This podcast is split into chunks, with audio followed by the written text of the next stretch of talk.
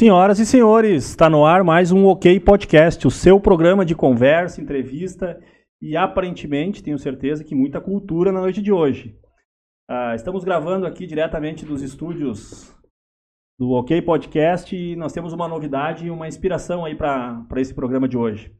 Nós estamos com um patrocinador, uh, Hotéis Sky, Gramado, Canela, Caxias, é um monte de hotel lá e um monte de quarto com um monte de preço. E também ganhamos um super presente aí da Johan, uma caixa de chá, né? acho que esse inverno aí um chazinho vai bem. Né? Depois que eu trabalhei no CAPS, eu parei de tomar café, comecei a tomar só chá, só para ser light que nem eles, mas... Né? Então, galera, uh, se inscreve no canal, manda notificação. Hoje, tá? nós vamos fazer uma experiência. Nós vamos transmitir ao vivo pelo YouTube e também pelo Facebook. Então, é importante quem está nos acompanhando pelo Facebook, ir lá no YouTube, fazer a sua inscrição, né, aquela história lá de colocar o sininho para receber as notificações, para ficar informado, para estar tá recebendo quando a gente entra no ar e tal. Sempre um programa de qualidade. Hoje nós vamos ter um, um convidado né, suspeito em falar, foi meu professor, né? E como eu digo sempre, né, quando eu tenho um leigo do lado, eu não, não posso exigir muito, porque ele é leigo, né? Mas hoje nós temos uma pessoa que carrega o título de doutor, depois ele vai dizer o que, que é exatamente esse processo todo, não é apenas fazer uma faculdade e dizer que eu sou doutor, certo? Mas uh, muito bacana, muito obrigado. E quem está comigo aqui? Senhoras e senhores, eu sou Tiliba. Uh, eu quero pedir para você se inscrever no canal, ativar o sininho aí. E boa noite, eh, boa noite, Daniel. Seja bem-vindo ao programa obrigado, aí. Obrigado, agradeço o convite de poder estar aqui conversando com vocês hoje. Muito bem. Então vamos lá, professor de história, né? Eu vou falando aqui, pessoal, e daqui a pouquinho nós vamos ler os comentários, tá? As pessoas falaram que essa semana a gente meio que se perdeu na jogada e nós estamos ensaiando aí uns modelos de programa, então, né? mas é um bate-papo, né? Sem muita formalidade, né? Uh, que a gente vai tentar explorar o seu lado bacana. Entendo que tem, um, tem bastante conhecimento, acho que é uma escolha muito importante para o município onde nós estamos aqui uh, apresentando o programa. Sei que tem bastante história, bastante coisa que tu pode agregar. Uhum. E a nossa intenção é entregar na casa da pessoa um conteúdo que ela pode ser relevante, que ela pode né, se, se, construir, que ela pode se melhorar, né, em todos os aspectos. É, essa é a nossa ideia. Não é te colocar numa casca de banana, não é te deixar mal, ou, ou mostrar que eu sei alguma coisa. Não. É, é um bate-papo que nós queremos entregar para a pessoa que ela possa nos assistir, se ela teve um dia pesado, um dia difícil, olha, bah, aprendi uma coisa com esse pessoal, gostei, vou indicar para alguém. Né? Em todos os nossos programas a gente vai ter essa intenção, assim, entregar conteúdo de qualidade, por isso que a gente está né, tá selecionando bem os nossos convidados. Então, ó, a Johan aí nos apresentando, ah, abre para nós a caixinha aí, Tiliba. Vamos ver o que tem aí. É, aqui, ó. Abre aí, ó, chazinho aí pro pessoal, ó, lá da Johan, muito obrigado. E ao pessoal do Hotéis Sky aí, nós temos mais espaço aí, gente, para fazer um patrocínio aí, não é muito, mas vai ajudar aí a manter a luz, a internet, o café, o chá, né, e tal, e vai estar sendo visto aí em vários locais. Muito obrigado, doutor Daniel. Vou chamar só essa vez de doutor, agora vou chamar de professor. Por favor. Okay. Professor também? Então, Daniel. Daniel, Daniel. É, o cara carrega um monte de títulos aí e tal, mas é, é gente boa, né? Porque eu vejo uns doutores aí que nem olham pra nós. É. Mas, uh, ah, por favor aí, me arruma um copo pro doutor aí, alguém. Ah, que isso, né? tá ótimo. É, acostumado a tomar água na garrafinha. Isso. Uh, mas assim, professor, né, historiador, né, um profundo conhecedor da história do Rio Grande do Sul, Sapiranga e tal, e região. Gostaria muito que tu se apresentasse, Obrigado. como é que a gente pode né, iniciar o nosso bate-papo. Pode depois, nessa tua introdução, explicar o que é um doutor né, para as pessoas tá né, que estão acompanhando. Tá e aí nós vamos tentar dar uma pincelada na história de, de Sapiranga, região, né, enfim, tá alguma dentro da sua área mesmo, que é o, o patrimônio histórico, uhum. pode falar com nós. É aberto o programa, é um bate-papo e nós vamos te interrompendo quando a gente não entender. Tudo Vamos bem. lá. Muito obrigado pela presença. Imagina. Eu, primeiramente, eu que agradeço, né, pelo convite, né? Fiquei muito feliz, né? Principalmente um convite de um ex-aluno que é irrecusável, né? que significa que a gente fez alguma diferença na Isso. vida desse aluno, né? É, mas alguma coisa então... ele vai então ter que falar, né, doutor? Pra, pra é. dizer que valeu a pena, então. Vou, alguma... falar, vou falar de um dia que ele... Qualquer coisa. Ó, mas, eu, eu, tenho memória. Eu vou falar de um dia que ele levou para a sala de aula uma peça maia ele foi no Chile, não sei aonde, é. ele levou passar. Eu vou lembrar. Vai lembrar. Vai, eu, Viu? memória eu tenho, não vem, né? Então, Muito bem, que legal. Mas. Que bacana. Toca a ficha. Então, né? Uh, começo então realmente agradecendo pelo convite, né? E, e eu vou me apresentar um pouquinho, né, para as pessoas, vontade, né? Tranquilo. Porque uh, eu acho que é sempre bacana, né? A gente está falando aí para tantas pessoas que de repente nunca, de repente nunca ouviram falar do Daniel, né? Até porque, como eu comentava antes do início do programa, né? É, é, para mim, 2021 está sendo um ano muito interessante, porque é um ano de, vo de, de volta para casa, né?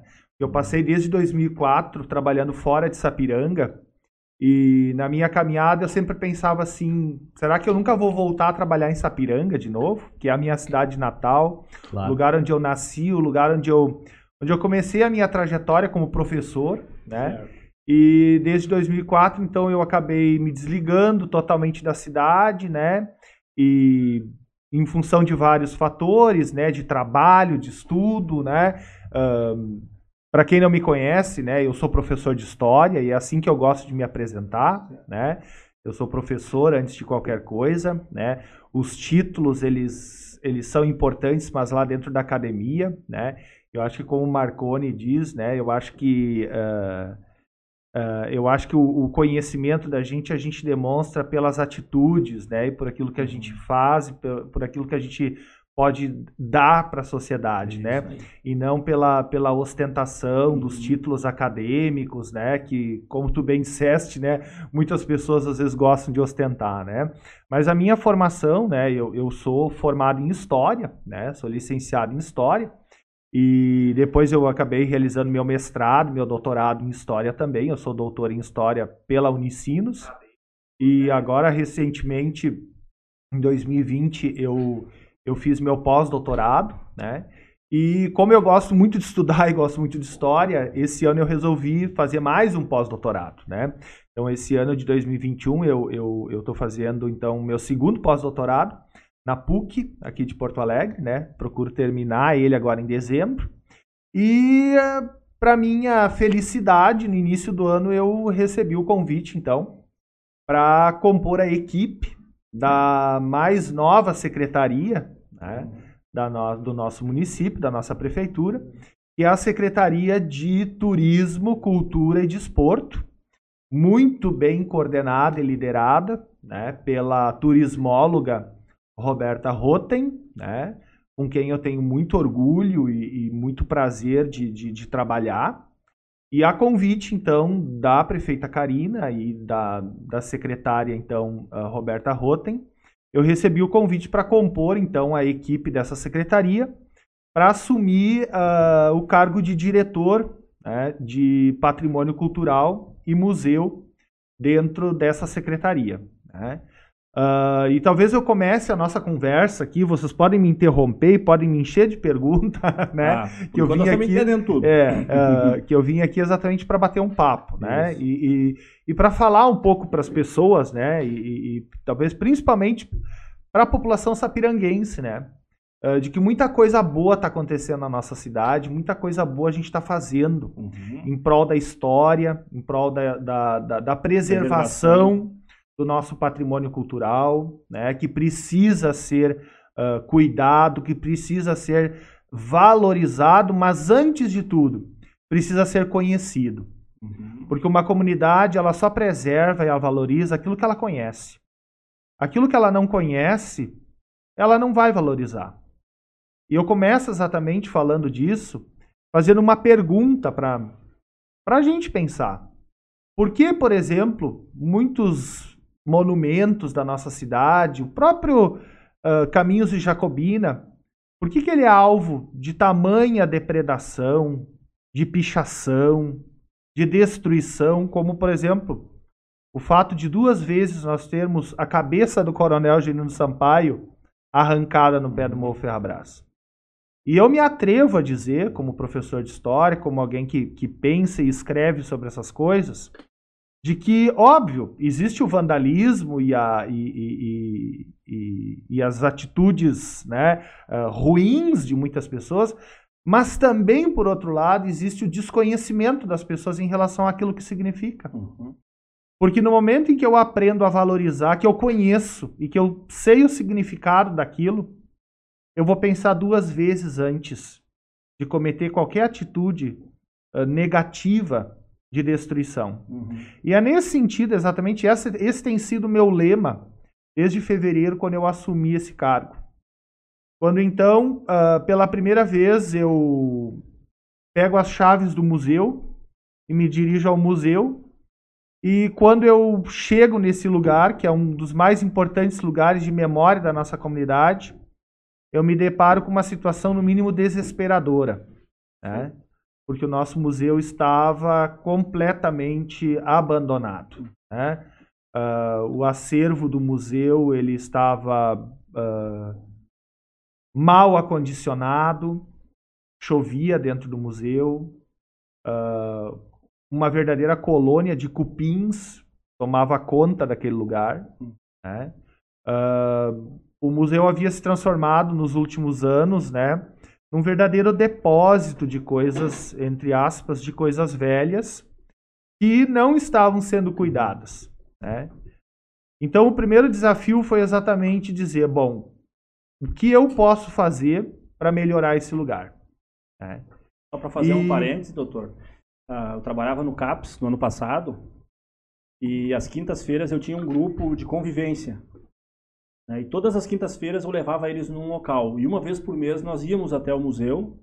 Né? Ah, bacana é poder divulgar para as pessoas que nós temos um museu. Exato. Sabe, nós temos um espaço, um uhum. museu, né? várias coisas. Até hoje eles postam os stories daqueles dias que nós íamos lá. né? Mas fico triste saber que nós não valorizamos a nossa história. Exato sabe? Não, não né? acredito que às vezes até não é nem por má intenção das pessoas, é porque não. tem que ter pessoas preparadas mesmo para a gente poder né, cultivar e manter uhum. essa a, a, nossa raiz, exatamente, sabe? É. Bem cuidada, bem guardada é, e... E, e, sempre elucidando nós. Uhum. E eu acho que tu traz isso muito bem, Marconi, porque assim, ó. Uh, a minha, minha bandeira desde o primeiro dia foi uh, de jamais apontar culpados uhum pelo estado de coisas, mas me perguntar o que eu posso fazer para melhorar essa situação que eu encontrei. Uhum. E essa tem sido a minha postura desde o início. Quer dizer, muita coisa, em três meses nós conseguimos fazer muita coisa. E, e vejam que a gente está vivendo um período de pandemia ainda, uhum. onde o Brasil, onde o Rio Grande do Sul, onde Sapiranga está vivendo talvez um dos capítulos mais cruéis da sua história né? Uh, onde os recursos públicos precisam, eles não apenas devem, eles precisam ser canalizados para a área da saúde, que é prioritária nesse momento. Então, uh, qual foi uh, um dos caminhos possíveis, né? Foi exatamente receber doações da comunidade que uhum. doaram tinta, que doaram mesas, cadeiras, Quer dizer, nos doaram tanta coisa que a gente precisava dentro do museu. Uhum. E hoje o museu ainda não está aberto, porque ele ainda vai passar por um processo de reforma. Né? Uhum. Uh, o projeto já foi aprovado pela Secretaria de Planejamento e nas próximas semanas ele deve começar a entrar em ação, porque nós precisamos uh, de todo um tratamento da parte de madeira, né, que precisa uhum. ser descupinizada nós precisamos trocar portas internas, nós precisamos consertar parte das instalações elétricas. Hum. Quer dizer, nós temos. Para não uma... acontecer o que aconteceu no ex museu lá. Ex exatamente, para que o nosso museu Deus não pegue fogo. É. Então, quer dizer, nós estamos caminhando aí, e eu digo assim: até o final do ano, a gente vai entregar para a comunidade, porque o museu é da comunidade. Uhum. O museu, uhum. eu acho que é muito importante isso a professora Doris, né, que é uma, uma das idealizadoras do projeto do museu lá em 1996, quando nasce o museu. Nosso museu está completando 25 anos. Uhum. Ela coloca isso de uma forma muito clara. O museu ele nasce na comunidade, como um desejo da comunidade. Portanto, o museu não é da prefeitura, o museu não é do Daniel hoje que está lá como uhum. diretor. O museu é de todos, de todos nós. Então é essa a ideia de trazer exatamente de, de, de, de e não apenas de, de, de, mostrar o museu como um depósito de coisas velhas. É. O museu ele vai muito além disso. E para isso ele tem que ser atrativo, ele tem que ser interessante, ele tem que ser instigante, não apenas para as crianças ou adolescentes das escolas, Uhum. mas para a comunidade de uma maneira geral. Ele tem que promover atividades que chamem as pessoas. Numa cidade que vive a lógica industrial de segunda a sexta-feira, o museu ele tem que estar disponível para as pessoas no sábado, Sábado ou no domingo. domingo, para que as pessoas tenham acesso a isso. Porque é somente com a promoção da cultura, da valorização daquilo que a gente tem, que a gente vai acabar ah, transformando a cabeça das pessoas. Perfeito. E eu, e eu digo com toda certeza que as, que as novas gerações de hoje na nossa cidade já são muito diferentes das gerações, por exemplo, dos meus pais, Uhum. Que não tiveram acesso a isso que hoje as novas gerações estão tendo. Então, é, é- é, tem tanta coisa para falar sobre É, isso. eu, eu gosto muito né? da história. Quando eu levei eles lá no museu, né, nossos amigos lá, os pacientes, ah, ficou muito destacado a questão de que eles não sabiam que ali era uma estação do ferroviária. trem, exato. né? Então a história, já- o próprio prédio, a própria, Exato. né, já, já, é- já faz parte da história. Já do é uma parte da história. né, né? Do, do layout, né? E- E, Exatamente. eu sempre vejo assim, ah, quando tu fala para eles, "Bom, isso aqui era um trilho do trem, ele vai cuidar. Uhum. né? Ele andou em cima, como, né, fizemos algumas Sim. poses, algumas Uhum. fotos e tal. Ele vai se interessar por aquilo. Sim. Então é muito importante, né, a gente. Só que isso é uma coisa que não, não se passa numa cartilha. Não. Né? Precisa de, um- de alguém passar para o outro, para o outro, como se fosse uma coisa Exatamente. né, muito antiga, mas Isso esse aí. carinho ele precisa É. ser. Mas né, eu E eu- também, eu também não sabia. Eu também não fiquei sabendo há tempos atrás, até porque né, o dia a dia passava pela frente, sabia que era um museu, mas eu não associava a uma, a uma que ali era uma parada do, do, do, do trem, trem. né? Que ia até a CHU. Eu não sei Sim. como é que ele, ele Até passa- Canela. Ele ia até Canela. Ele vinha Ah, de São Leopoldo, Exato. Daniel? Assim, a- o que hoje é o museu, né? Sim. É- Uma estação, lembrei. É, estação. isso. Era, era a nossa estação, a estação, a estação Sapiranga. Mas né? sim, mas antes E de essa- ser município? Sim. A estação Sapiranga ela é inaugurada em 1903. Ah. Vejam só. A primeira ah, rede ferroviária inaugurada no Rio Grande do Sul, ela nasce, curiosamente, em 1874. Vejam por que, curiosamente, 1874. Uhum. Porque em 1874 nós estamos comemorando os 50 anos da fundação da primeira colônia alemã no Brasil, que é a colônia alemã de São Leopoldo. Perfeito. 25 de julho de 1824, Dom Pedro II, né? ah, perdão, Dom Pedro I, né? Funda a primeira, o projeto pioneiro daquilo que deveria servir de exemplo para o resto do Brasil, que é exatamente a disseminação de colônias de imigrantes no Brasil. Dentro daquela perspectiva do Império Brasileiro, né, de, de trazer imigrantes alemães para promover o branqueamento da população, porque acreditava-se na concepção da época, né, que o Brasil era um país de negros e isso ah, ah, ah, criava uma imagem muito negativa do Brasil na Europa e tudo mais, né? Quer dizer, isso é, é uma longa história, se vocês Claro. Deixarem, é vou ficar, aula, vai, vou né? ficar Sim, uma sim. hora falando Não, aqui. Claro, claro. Mas vejam só, 1874, depois de 50 anos da fundação da colônia alemã de São Leopoldo, por que, que eu estou enfatizando isso? Porque a colônia ela prosperou. E exatamente a prosperidade dessa colônia Estamos faz a- com às que. vésperas dos 200 anos. É, agora Ah, estamos, né, às vésperas aí, né, dos 200 anos das comemorações, né, que estão aí sendo programadas, né, das 200, dos 200 anos, da- dos dois séculos, né, da, da imigração alemã no Brasil. Então, assim, 50 anos depois, a gente tem a criação da primeira estrada de ferro. E essa estrada de ferro, a primeira do Rio Grande do Sul, ela vai ligar precisamente o quê? Porto Alegre, a capital, a São Leopoldo. A primeira estrada de ferro do Rio Grande do Sul liga Porto Alegre a São Leopoldo. Exatamente. Por quê?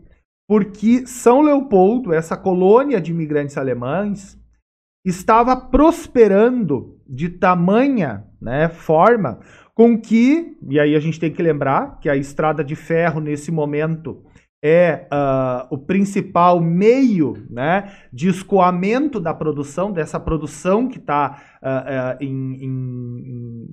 crescendo a passos largos Produção aqui. de... Né? Produção, por exemplo, de mandioca. Né? Sapiranga, não podemos esquecer, né? Que Sapiranga era, né, a- a- até algumas décadas atrás, né, na, naquilo que antecede a fase industrial, Sapiranga é uma grande produtora de farinha de mandioca. Não é à toa que a tradição das atafonas na nossa cidade era muito expressiva e muito conhecida. Então vejam só, 1874 essa, essa estação de é, essa estrada de ferro, ela vem até São Leopoldo. 1903 e aí nesse meio tempo nós tivemos um conflito. Depois a gente vai falar um pouquinho dele. Esse conflito foi o conflito Mucker, isso, liderado isso. por Jacobina Maurer, que vai acontecer no pé do Morro Ferrabras. Naquilo que, né, até 1955, antes da emancipação, é o quinto distrito de São Leopoldo. Em 1903, vejam bem, o conflito Mucker acaba em 1874, no mesmo ano da fundação da primeira estação de trem lá em São Leopoldo, que liga Porto Alegre a São Leopoldo. 1903, quer dizer, praticamente quase três décadas depois, essa estrada de ferro ela é estendida e ela vem para Sapiranga. Em 1903 nós temos a criação da estação Sapiranga. Essa estação ela vai, uh, uh, digamos assim, ser um marco representativo da expansão da estrada de ferro para dentro da colônia. Por quê? porque ela não para aqui. Depois ela vai a Parobé, ela vai a Taquara, e de Taquara, a gente brinca, ela fazia a curva e vai subir a Serra Gaúcha, chegando até Canela.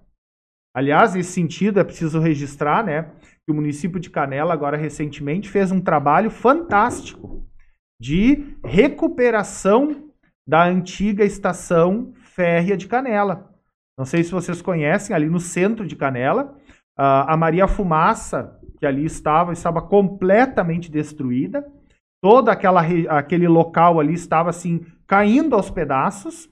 E por iniciativa do município, em parceria com a iniciativa privada, Canela uh, transformou a antiga estação do trem, que era o, o ponto final uhum. daquele trem que saía de Porto Alegre, cruzava Sapiranga e chegava até Canela. E hoje aquele local é um, loca um lugar maravilhoso de atrativo turístico. É, talvez aí um caminho interessante para nós pensarmos um Sapiranga. Caminho, fico feliz é? e triste, tá? Já vou explicar por quê. Ah, porque o meu pai fazia esse trajeto e ele ia até Taquara. E aí eu tive andando de bicicleta, fui fazer o trajeto do trem, porque tem vários locais que ainda tem no solo as, as barras de ferro.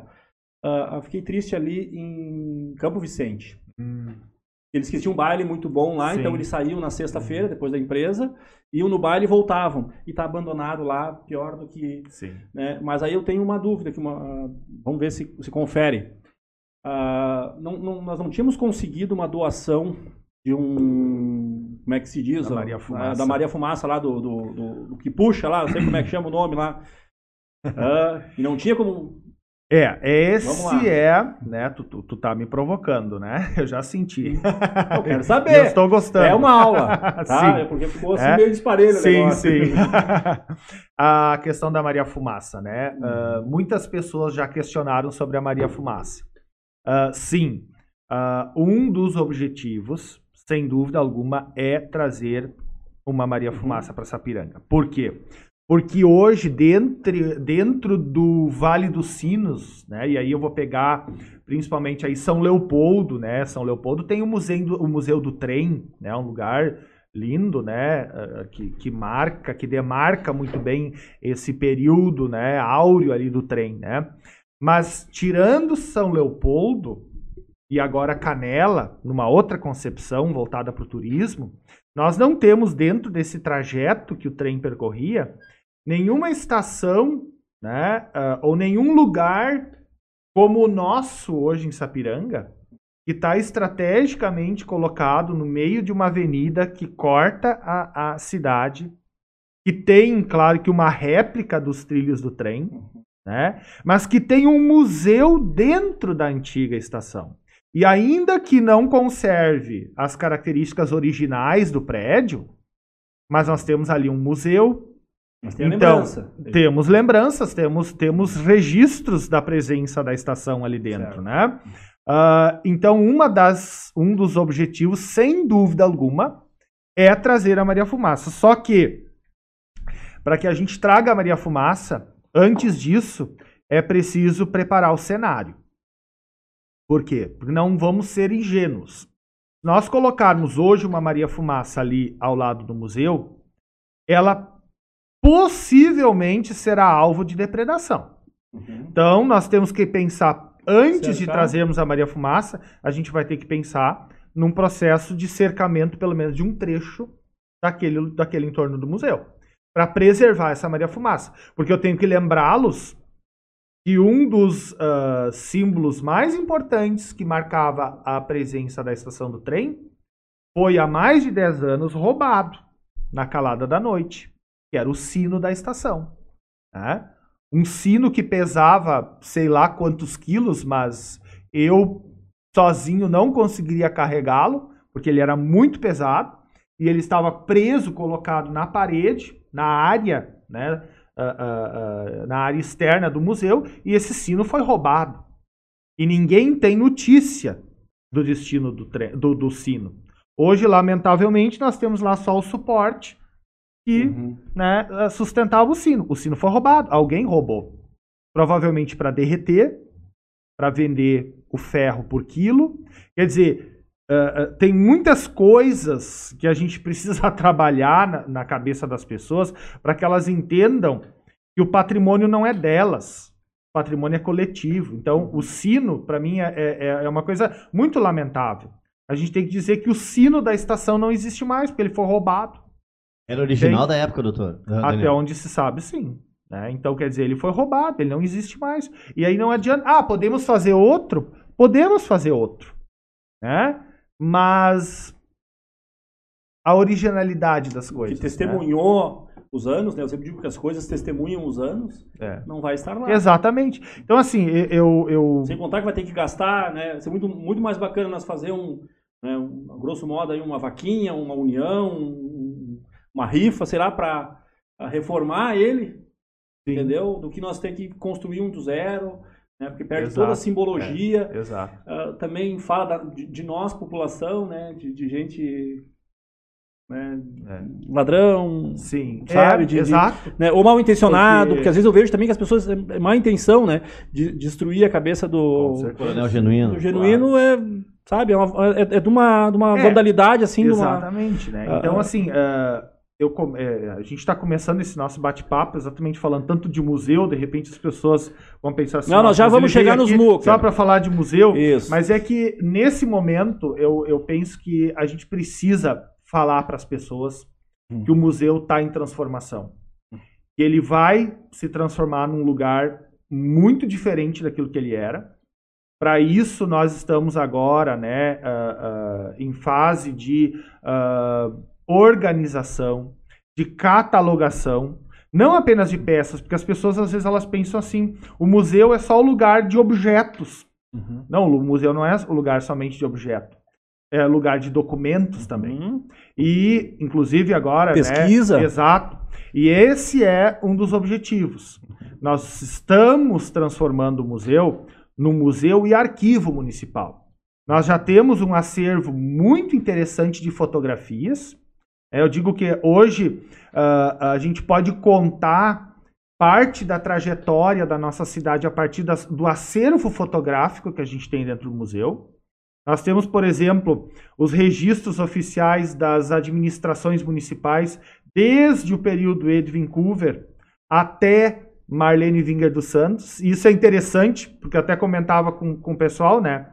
ah, que hoje ninguém mais imprime foto, né? É, hoje todo mundo tira foto no celular ou guarda num pendrive. E isso é interessante de observar dentro do museu. Por quê? Porque até o governo, até a administração Marlene, Uhum. nós temos os álbuns de fotografia produzidos pelas administrações. Depois, com a, com a digitalização, com as redes sociais, com as páginas né, na internet, Uhum. os álbuns foram os álbuns de fotografia desapareceram.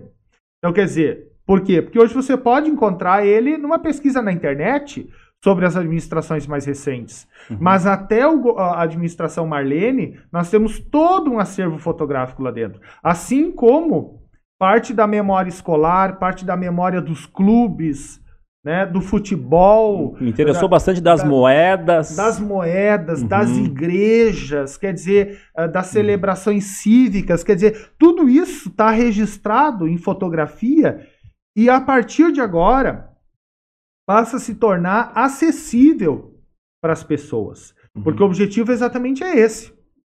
Nós estamos agora em processo de aquisição de duas mesas redondas grandes com cadeiras, Uhum. onde essas mesas, essas cadeiras vão estar na porta da entrada do museu. Por quê? Porque aquele vai ser o local de pesquisa para as pessoas.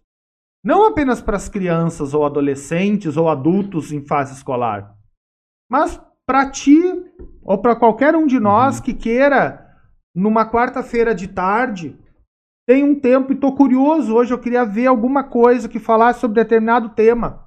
Eu vou lá no museu, tu vais receber um par de luvas. Por quê? Porque luvas. Vai. Não é por causa da pandemia. Uhum. É por causa da oxidação que as mãos produzem na documentação. Se eu disponibilizar um jornal antigo, um documento antigo, uma fotografia antiga para 500 pessoas, é provável que em pouco tempo esse material vai se destruir por causa da oxidação, que a gordura, que o suor da nossa pele produz no documento. Então, a- a- o cidadão vai ganhar um par de luvas e vai colocar nas suas mãos e vai poder manusear a documentação. Coisas que até então não estavam acessíveis. Uhum. Essa documentação ela estava reclusa, ela estava guardada. Hoje ela continua guardada e em condições adequadas de É, conservação, as de umidade e temperatura, em Uhum. estantes de aço.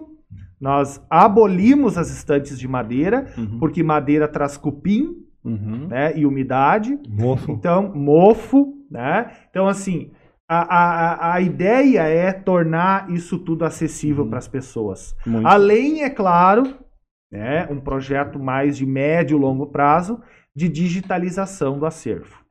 Então, a- a- o- hoje o meu sonho é, daqui a dois, três anos, as pessoas vão poder acessar a, a página da prefeitura e entrar lá no link do Museu Municipal e elas vão poder fazer uma visita virtual, que é uma concepção contemporânea de países desenvolvidos. Pá, olha só. Em que qualquer veio. país desenvolvido, você pode fazer uma visita virtual ao museu. Você não precisa ir ao museu. Hoje nós podemos visitar o Museu do Louvre, em Louvre, Paris, uhum. sem precisar ir a Paris. Tá aí, ó, a Rubi, ela quer que eu leve ela lá. Gente, descobriu o negócio agora, ó, o doutor deu a né? dica. Então, A Rubi- por que, por que o nosso museu, o nosso museu é menos, é, é- é inferior? Não. Uhum. O nosso museu tem a cara da nossa comunidade. Isso. E ele precisa estar acessível às pessoas. O museu, eu digo o seguinte: o museu ele guarda a memória das pessoas, da comunidade. E essa memória ela precisa ser democrática. Democrática. E quando eu falo democrática, significa acessível. Acessível. Nada que está lá dentro deve ser guardado em forma de segredo. Isto aqui eu não posso mostrar. Uhum. Não, esses registros eles precisam estar disponíveis para as pessoas. Uhum. Isso Show. é democratização da memória. Isso é o que os órgãos de regulamentação, que é o IFAM, que é o Instituto do Patrimônio Histórico e Artístico Nacional, o nosso IFAI, que é o Instituto do Patrimônio Histórico e Artístico do Estado, Uhum. colocam como política patrimonial. E Sapiranga hoje, eu tenho muito orgulho de dizer isso, por isso que eu, me- eu fico muito entusiasmado em falar disso, né? Porque as pessoas dizem assim, mas tu, né, tu, tu, assim, tu fala as coisas, né, com uma, ah, né, com uma, ga, uma gana, né? E eu digo, é porque eu amo o que eu faço, Certo. né? Ah, eu, não, eu digo que eu não tenho um emprego, eu tenho um ofício, né? Uhum. Eu É sou muito vocação. feliz exatamente por ter um ofício, porque hoje eu consigo, ah, ah, e esse é, é o meu projeto, é tornar o museu, a memória, a história da nossa cidade democrática, acessível né, e disponível para as pessoas. Uhum. Né? Então, muita coisa boa vai vir daí. Né? É, daqui a pouco assim, ó, vou fazer um parêntese agora. Vai o senhor entrar para a história, certo? Né, legal, né, deixar um legado né, para a sociedade. Eu me remeto ali ao tempo que eu estava no Almeida Júnior e nós íamos para a biblioteca fazer uma pesquisa e, e davam uma barça para nós, davam uma, Aham. um- qualquer coisa lá e cinco ou seis em volta. Né, porque não tinha computador, não tinha nada, mas tinha uma alegria, eu acho que da gente fazer. Sim. Talvez poder levar as filhas lá para olhar, ou Aham. poder levar o pai, ou poder Sim. levar né, outras pessoas e tal, tornar realmente acessível. Exatamente. Mas ah, eu queria, né, para ir fechando esse assunto da, da parte do museu, ah, como é que ele. Por que, que parou a, a, a via férrea? Né? Por que, que foi. Hum, entende? Foi, foi extinto. E, e o que, que mais? É isso aí. Daí eu tenho mais uma pergunta para depois. Eu quero que tu entre na história dos, das casas antigas. Perfeito. Né? Uhum. Me disseram que as casas antigas é porque Tem, tem. muita coisa pra Eu vir. sei, eu sei. Mas aí daqui a pouco porque Ah. tem fantasma, qual é que é, né, e tal. Mas ah, aí eu- depois eu vou ler os comentários aqui, mas vamos, Tá, vamos, fe- vamos Tá fechando bem. esse assunto aí para para né, pra É, nós contextualizar. A, a, a, o- a dissolução, né? O encerramento da- da- das atividades da, da estação do trem, elas acontecem em 1964, né? Aliás, 1964 é uma data Na ditadura. simbólica para a história do Brasil, né? E é exatamente nesse mesmo ano que se encerram as atividades da, da estação férrea, né? Aliás, de toda né, a malha ferroviária que ligava Porto Alegre a Canela, né? Por que isso acontece? Por vários motivos. Em primeiro lugar, a gente, e aí a gente precisa buscar na história do Brasil, né? Uhum. o, o- contexto histórico brasileiro. Nós estamos vivendo um período de efervescência do petróleo, né? Ah, não, né? ah, a gente não pode esquecer, né, da própria criação da Petrobras, né, ah, da, da do, 5.3, do né? barateamento, né, da, da produção de combustível, né, do diesel, da gasolina, da entrada das multinacionais montadoras de automóveis que chegam no Brasil, né? Volkswagen, Ford, né? Que vão exatamente ah, ah, todo esse, esse conjunto, né? A, a produção petrolífera, a expansão da malha rodoviária que toma o lugar progressivamente da ferrovia, e com isso, o interesse econômico das montadoras de automóveis, ônibus e caminhões. Quer dizer, era mais. Em, em outras palavras, a gente poderia dizer: começa a ficar mais barato construir estrada e começa a ficar mais barato tu transportar mercadorias né, de caminhão do que de trem. Por quê? Porque a malha, e aí é um grande problema, o Brasil não soube modernizar a sua malha ferroviária. Uhum. Ao contrário do que, por exemplo, os Estados Unidos e a Europa fizeram, e que hoje conservam uma malha ferroviária extremamente eficiente, Uhum. né? Hoje você pode, por exemplo, ah, circular por todo o continente europeu de trem. Uhum. Né? Ah, hoje no Brasil nós não podemos fazer isso. Né? Por quê? Porque nós literalmente dilaceramos a nossa malha ferroviária por N interesses que se sobrepuseram Ao coletivo. ao coletivo, exatamente. Uhum. Então, quer dizer, não se tornava mais viável do ponto de vista logístico e econômico manter a estrada de ferro. Uhum. E com isso, em 64, ela é desativada. Né? E aí, o prédio da antiga estação, né? Ele vai ser, obviamente, desativado, e ali você sabe que já várias coisas né, funcionaram ali dentro. Né? Eu, por exemplo, no meu tempo de infância, a biblioteca pública funcionava lá. Né? Nós íamos fazer pesquisa na Barça também, na biblioteca pública que funciona lá dentro. Uhum. Né? Então, é, depois da desativação, né? E aí, com a desativação da, da estação do trem, aquele prédio ele foi totalmente descaracterizado. A gente tem fotografias no museu, por exemplo, que mostram que quando ah, a prefeitura, então, né, lá ah, nos anos 70, faz a primeira reforma, ah, o que, que eles vão colocar no telhado? Aqueles calhetões né, de, de, de, de fibrocimento. Né? Então, quer dizer, bem aquela cara da modernidade dos anos 70 e 80. Né? Então, quer dizer, ele é completamente descaracterizado. Posteriormente, depois com então a iniciativa da criação do museu, ele vai passar para uma nova reforma. E é aí que ele vai então né, ter um novo telhado, com uma estrutura de madeira, com telha francesa de barro, quer dizer, Uhum. aquele prédio é a verdadeira, é, é, eu digo que ele conta a metamorfose, né, dos tempos. Uhum, uhum. Então, assim, de uma forma ah, Rápida. ah, rápida, sim, né, sim. ah, isso explica porque o trem deixou de existir.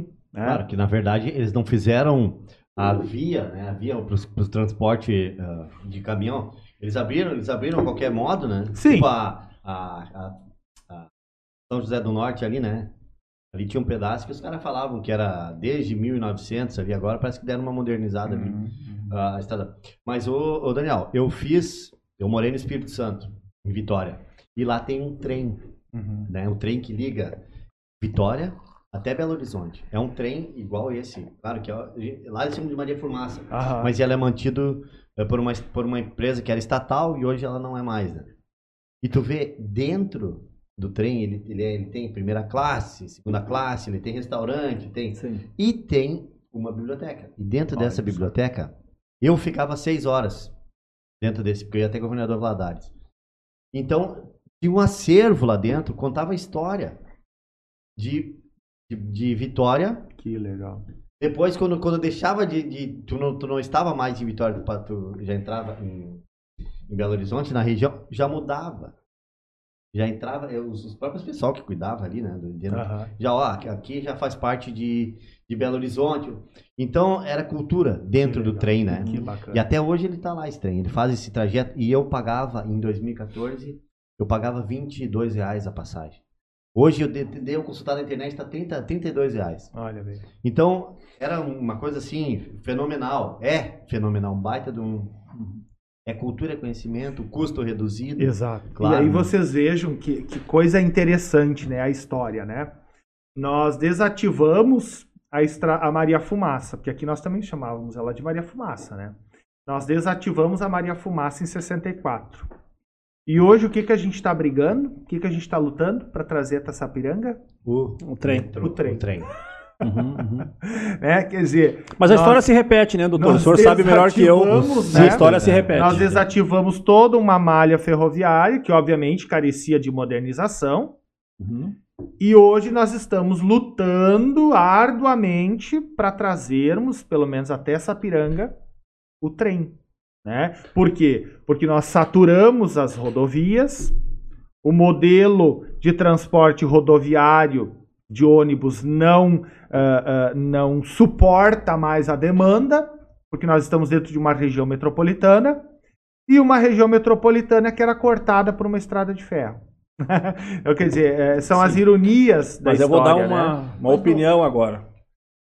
É, Eu gostaria de ver isso, doutor. Mas eu sinto que né, não vejo muito mais a, a ideia de políticos colocando fotinho na internet, que vamos debater o projeto, do que necessariamente pensando, olha, vamos, vamos levar isso, vamos incentivar o transporte público, vamos incentivar a ligação com a capital, poderia entrar aqui, né, Ah, se fosse até ah, Taquara e tal, enfim, seria mais, mais dinâmico, menos poluente. 10. Aham. Só que infelizmente eu vejo que não. Né, eu não consigo ver no político. Tomara, Sim, que, tenha- eu tomara que eu concordo, esteja é. enganado, Sim, mas sim. ah, seria um Eu sonho. entendo, é, né? eu Nós- entendo nós tá ligado. é. né? Tu imagina assim, se fosse se o turista chegasse aqui em Porto Alegre, fosse até Gramado.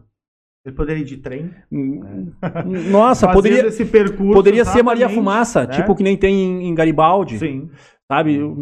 Enfim, sei lá. É, e, e aí, assim, ó, ah, o, o que mais ah, incomoda muitas vezes a gente, né, eu digo a gente que defende a preservação, né, e, e- eu sempre deixo muito claro que eu sempre defendo que preservação e valorização do passado, patrimônio, ela só vai existir se antes disso nós tivermos um substrato que se chama desenvolvimento econômico. Uhum.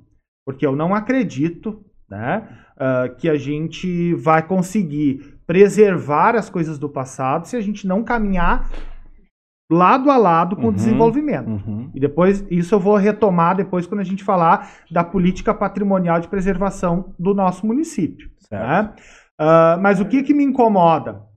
Essas mesmas pessoas que viajam né, uh, para Paris, para Londres, para Berlim, para Barcelona, para o Japão, né? Uhum. Uh, e que, se, e que ficam encantadas e que postam milhares de fotos Uhum. nos, nos seus perfis nas redes sociais, ostentando suas viagens, Uhum. né?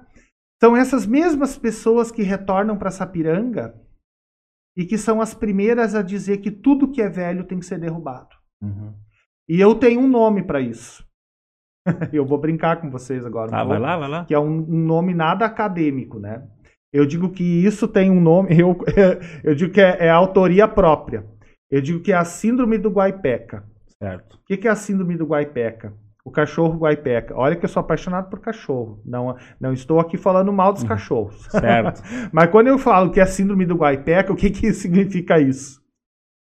É aquele sujeito que vai, entre aspas, beber de uma cultura eurocêntrica, norte-americana, Gramado. Gramado, até mesmo Gramado, numa escala mais regional, mas ele volta para a cidade dele e é aquela, aquela síndrome do, do cachorro vira-lata. Uhum. Quer dizer, eu só valorizo o que é europeu, eu só valorizo o que vem dos Estados Unidos.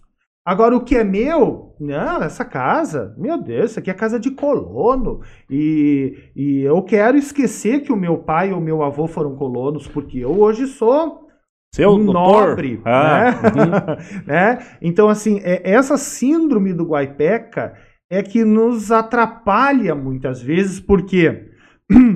Porque muitas vezes são essas pessoas que protagonizam, né, ou deixam de pro- protagonizar as, possibili- as possibilidades de aliar desenvolvimento com preservação. Uhum.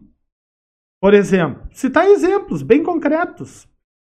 Quantas iniciativas que nós vemos, por exemplo, de, de, de- de, de casas, de casarões antigos, transformados em restaurantes, Pizzaria, em cafeteria. hospedarias, em cafeterias, em pubs, né? Ah, em livrarias. Uhum. Ah, recentemente, uma discussão, uma, quando eu falo discussão, uma conversa, Um debate, né? Discussão não é briga, né? uma discussão, por exemplo, com alguém que defendia que uma determinada casa precisava ser derrubada porque ali ah, deveria ser construída mais uma caixa quadrada, como eu digo, que a gente está encaixotando toda a cidade, né? Sim. mais uma caixa quadrada envidraçada. Eu não sou contra a construção desses edifícios, né? Pelo contrário, eles são necessários para o desenvolvimento da cidade. Mas por que? E aí a- a- essa pessoa defendia a ideia de que a João Correia deveria ser um lugar onde não deveria haver preservação de nenhum prédio histórico e que ela deveria ser 100% modernizada. E eu disse, mas tu já parou para pensar no que tu tá falando? Quer dizer, tu tá dizendo que a principal. Ah, porque o metro quadrado ali é muito. Eu entendo que o metro quadrado é caro. Só que vamos também pensar em outras possibilidades, né? Eu vou ser sincero com vocês. E aí vão dizer assim: ah, mas é porque tu é historiador. Não, né? Historiador não vive só do passado, Uhum. né? Ah, quantas estratégias interessantes que a gente pode pensar para para estruturar um comércio, uma casa de comércio, numa edificação já existente. Por que eu não posso pensar, por exemplo, em estratégias muito interessantes, como é o modelo canadense, por exemplo, onde eles preservam a, a casa, ou enfim, o prédio que tem na frente, e atrás dessa edificação eles constroem um prédio novo, de cinco, seis andares, todo envidraçado, espelhado, muitas vezes espelhado, para exatamente refletir a a imagem do prédio antigo que fica na frente. Quer dizer, a arquitetura, né? E aí é o papel dos arquitetos, né? Tanto é que depois, quando a gente começar a falar das políticas de preservação do patrimônio, o IFAM e o, FA, e o IFAI, eles nascem dentro da arquitetura. Por quê? Porque até pouco tempo atrás se considerava patrimônio de uma comunidade exclusivamente as casas. Uhum. Sendo que patrimônio é muito mais que isso. Isso que vocês estão bebendo aí é um patrimônio. Um patrimônio cultural tombado, né? Que é o chimarrão, Certo. né? O churrasco é aquilo que a gente chama de patrimônio cultural imaterial. Uhum. A culinária é patrimônio.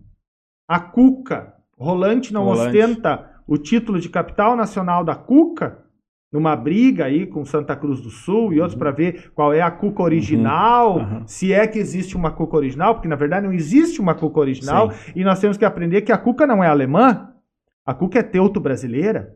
A cuca é inventada aqui no Brasil pelos imigrantes alemães. Ah, agora essa eu gostei, Hã? essa eu gostei. A gostei. cuca não Foi é aqui, alemã, É nossa. Tanto que eu brinco, né? é, às vezes eu vejo em padarias, né? Cuca alemã, eu digo, "Ih, é falsificado. É fake news. É falsificado, porque eu digo, não existe cuca alemã. Uhum.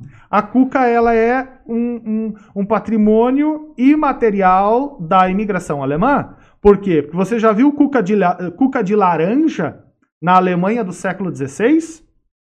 A laranja é, é- é- é tropical, abacaxi. Quer dizer, são plantas tipicamente de clima tropical. Então, isso que hoje nós conhecemos, né, como essa diversidade, né, eh, da cuca, tô pegando a cuca como exemplo. Né, podemos pegar outros tantos, Uhum. né, para entender do quanto que eh, o patrimônio vai além de casa, de edifício, quer dizer, ele é muito mais amplo, ele precisa ser entendido, ele precisa ser compreendido como parte, né, daquilo que eu digo que é a forma de pensar, de agir, de viver de uma comunidade. Por exemplo, né, hoje nós estamos num contexto de pandemia. Mas se nós não estivéssemos na pandemia e, e vocês não me oferecessem um chimarrão, eu ia sair daqui muito bravo com vocês. Sim. Porque isso seria uma demonstração dentro da cultura gaúcha de que vocês não gostam de mim. Uhum. Sim, claro. Né? E os meus Porque- amigos que estão Porque o assistindo. cara não me ofereceu um chimarrão. Isso. E os meus amigos Né? que estão assistindo de São Paulo, vou fazer um parênteses aqui só para ler os comentários. Ah, doutor, eles tomam um golinho e passam. Gente, tem que tomar até roncar. Tá? É, mas, Mas- agora mas- na pandemia, viu, Isso, Marconi? A agora- gente reinventou a roda Isso. de chimarrão, né? Agora é cada um com a sua cuia, sim. né? Isso, eu quero. Deixa... Ô, Daniel. Desculpa, chama de doutor. Daniel, por Tá favor. Daniel, olha só, mas assim, ó, como eu me lembro que em Porto Alegre, tá? Falando em, em patrimônio histórico, isso que o senhor estava colocando agora aqui. Eu me lembro que em Porto Alegre, quando eu morei ali um período, houve uma parceria entre a Tintas, uma marca de tintas aí, vou falar, Royal, né?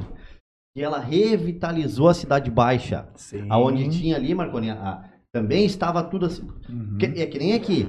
Eu e Marconi, a gente, quando vem do trabalho, a gente passa, vai e passa. E vem todo dia por uma casa ali, né? É o nosso trajeto, que fi- aquela casa tá ali. O mato tava na frente da casa dela. Até um período atrás, eu o Marconi ainda brincava. Alguém vai cortar essa grama? Mas é de uma família aqui, né? Sim. Então, assim, ó, o que que acontece? Como, como é que a gente, qual é a sua ideia pra gente manter ou alguém revitalizar isso, essa casa? Porque a gente não pode tombar ela, um exemplo, tá? Não, ah, não, não poderia tra- transformar numa cafeteria, né, um patrimônio, mas por outro lado também a gente vai deixar, quem é que deveria investir nisso? Pra que ela não começasse assim, ó, a tombar Rio Grande, Rio Grande, lá na Avenida ah, Duque de Caxias. Eu, traba, eu trabalhei lá em um período, então eles também re- revitalizaram. Sabe o que, que eles fizeram?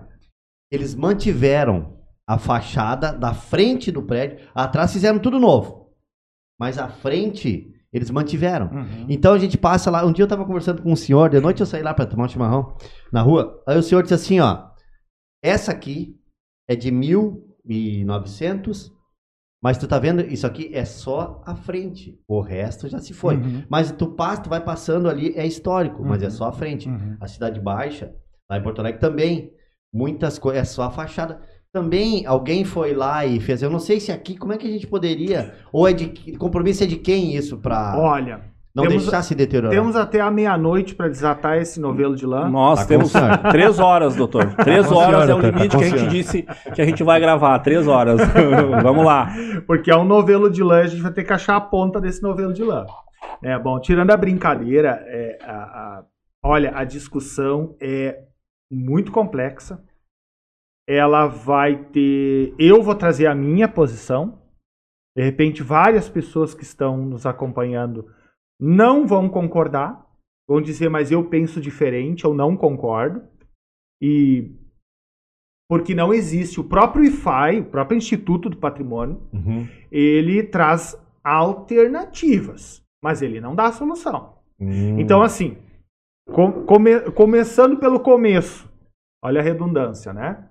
Começando pelo, pelo ponto inicial. Primeira questão: de quem é a responsabilidade? Essa é a primeira pergunta. Começou o problema. Por quê? Porque a responsabilidade é de quem é para quem interessa. Por exemplo, eu sou, vamos supor, eu sou herdeiro de um casarão localizado numa rua né, da cidade, do centro da cidade, ah, um casarão dos meus bisavós, que seja lá, que eram né, ah, industriais, ricos e tal, e tal, e tal. E hoje eu, bisneto dessa família, hoje não tenho a menor condição de manter esse casarão, porque a família faliu, o único bem que sobrou foi aquilo, e aquilo hoje eu sou o único herdeiro. Como é que eu vou manter esse bem? Se eu não tenho dinheiro. Aí eu vou para a primeira instância, local, prefeitura. E eu ah, posso pedir, né? ah, depois a gente vai falar um pouquinho sobre leis de tombamento, sobre a, a própria, a própria formação do Conselho Municipal de Patrimônio aqui de Sapiranga, que está em processo de reformulação e que a partir de 2020 vai começar a funcionar de uma maneira um pouco diferente. Ah, mas hoje, por exemplo, assim, ó, a partir da formulação de uma política municipal de tombamento oficial, qualquer um de vocês, qualquer cidadão sapiranguense que é proprietário de uma casa de valor histórico, ele pode requerer, ele pode requerer, isso não quer dizer que o município que o conselho vai aceitar, Uhum. mas ele pode solicitar o tombamento da casa. Vão dizer, "Bah, Daniel, é piada, né? Quem vai ser louco de solicitar o tombamento de uma casa? Eu faria. Se eu tivesse uma casa de valor histórico, eu solicitaria ao município o tombamento da propriedade. Ele vai receber Porque ele coisa? vai receber o quê? Ele Ah, vai receber a isenção do IPTU. Entretanto, e aí vem com letras garrafais o entretanto, ele vai ganhar a isenção do IPTU. Porém, ele se responsabiliza a partir de então a jamais descaracterizar o imóvel. Ah, ele não vai poder vender? Não, ele pode vender, o imóvel continua sendo dele, ele é dono do imóvel. Só que ele não pode mais. "Ah, amanhã eu quero derrubar e eu quero construir uma loja toda envidraçada. Não pode. A partir do momento que esse bem é arrolado como bem patrimonial e ele é tombado como patrimônio, Uhum. aí fica difícil de, de destombar. Certo. Então, quer dizer, ele assumiu um compromisso. Mas porque ele pediu. Esse é um, esse é um caso hipotético. Tá, e o que outro é caso perdido. exceção. E o outro- ali daí ele não paga IPTU. Ele não vai pagar mais Porque IPTU. dívida. Exatamente. Tá, né? mas assim, ó, se ele não quer fazer isso. Se ele não quer, que é o mais comum, Isso. 99,9% dos casos, o bem tombado, ele é inventariado pelo Conselho Municipal, juntamente com a Prefeitura, né? E que vai, ah, que é isso que vai acontecer em Sapiranga a partir de agora, né? Ah, nós vamos ah, criar né, um conjunto representativo dos prédios que têm valor histórico para a cidade. Esses bens serão devidamente tombados e a partir desse momento do tombamento, o proprietário ele vai continuar sendo dono dessa casa. Isso eu acho que é, é- é- a gente precisa desmistificar essa questão do patrimônio, do, do- do- tombamento. Porque tem muita fofoca que corre na cidade, às vezes, que diz assim: não, porque se a prefeitura tombar meu imóvel, eu perdi ele. Jamais. A propriedade privada vai continuar sendo dele. Uhum. Entretanto, o que ele não vai poder mais fazer é descaracterizar o imóvel ou fazer qualquer reforma que possa alterar as características originais sem a devida autorização que ele vai ter que pedir Uhum. para a prefeitura. Interna e externa.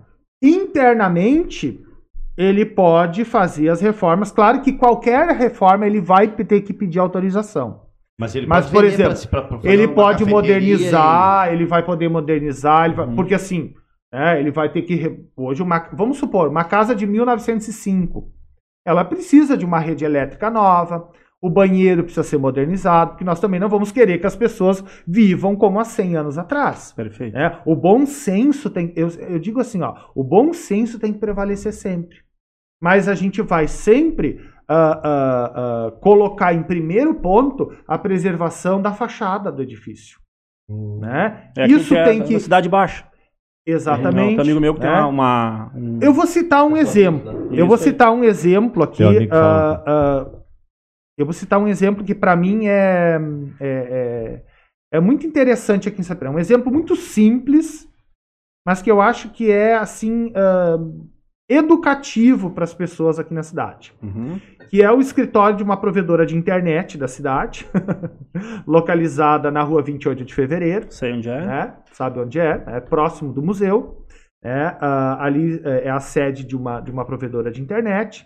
E, uh, ah, para mim, aquela casa onde funciona esse escritório é o exemplo daquilo que, a, que nós queremos. Que quando eu falo nós, eu digo né? Todos aqueles que defendem a luta pela preservação do patrimônio. Por quê? Eles mantiveram as características originais da fachada, uhum. eles modernizaram internamente. Não muito. É, mas tá modernizaram. Mas tá show, é show. Mas modernizaram. Uhum. Mas tu passa na rua e tu percebe que é uma construção que não é de agora. Sim. Ela é uma casa antiga. Uhum. Então, para mim, aquele prédio é um exemplo que poderia, que deveria ser seguido por muitos. Agora, como é que eu vou dizer isso para uma família que, e aí eu volto ao exemplo inicial lá, de eu, de eu herdeiro de um casarão, tal, tal, que não tem condições. E aí eu quero vender, porque tem uma empreiteira interessada. Que vai me dar um apartamento? Vai me dar dois apartamentos né? que normalmente são terrenos de valor né? Uhum. expressivo. Eu não tenho onde morar, mas eu tenho aquele casarão. E aí vem a empreiteira e me diz assim: eu te dou dois apartamentos, e aí eu vou fazer o encaminhamento e eu tenho a recusa. Não, o edifício não pode ser derrubado porque ele é representativo, porque ele tem um estilo arquitetônico X, uhum. tal e tal, porque ali morou um industrial que é parte da memória da, da história da indústria em Sapiranga, tal e tal e tal e tal. E aí? Como fica isso? Vocês estão entendendo a, a complexidade, a, a, a complexidade uhum. disso? E aí eu próprio que venho do campo da história, tenho que fazer uma leitura disso e dizer onde está o bom senso? Quais são os critérios que nós vamos utilizar para dizer não, sim ou mais ou menos? É muito complicado. E sim. nós temos vários casos aqui na cidade, uhum. tá? Nós temos vários casos na cidade. É um assunto extremamente uh, movediço, assim, perigoso de se tratar, tá. né?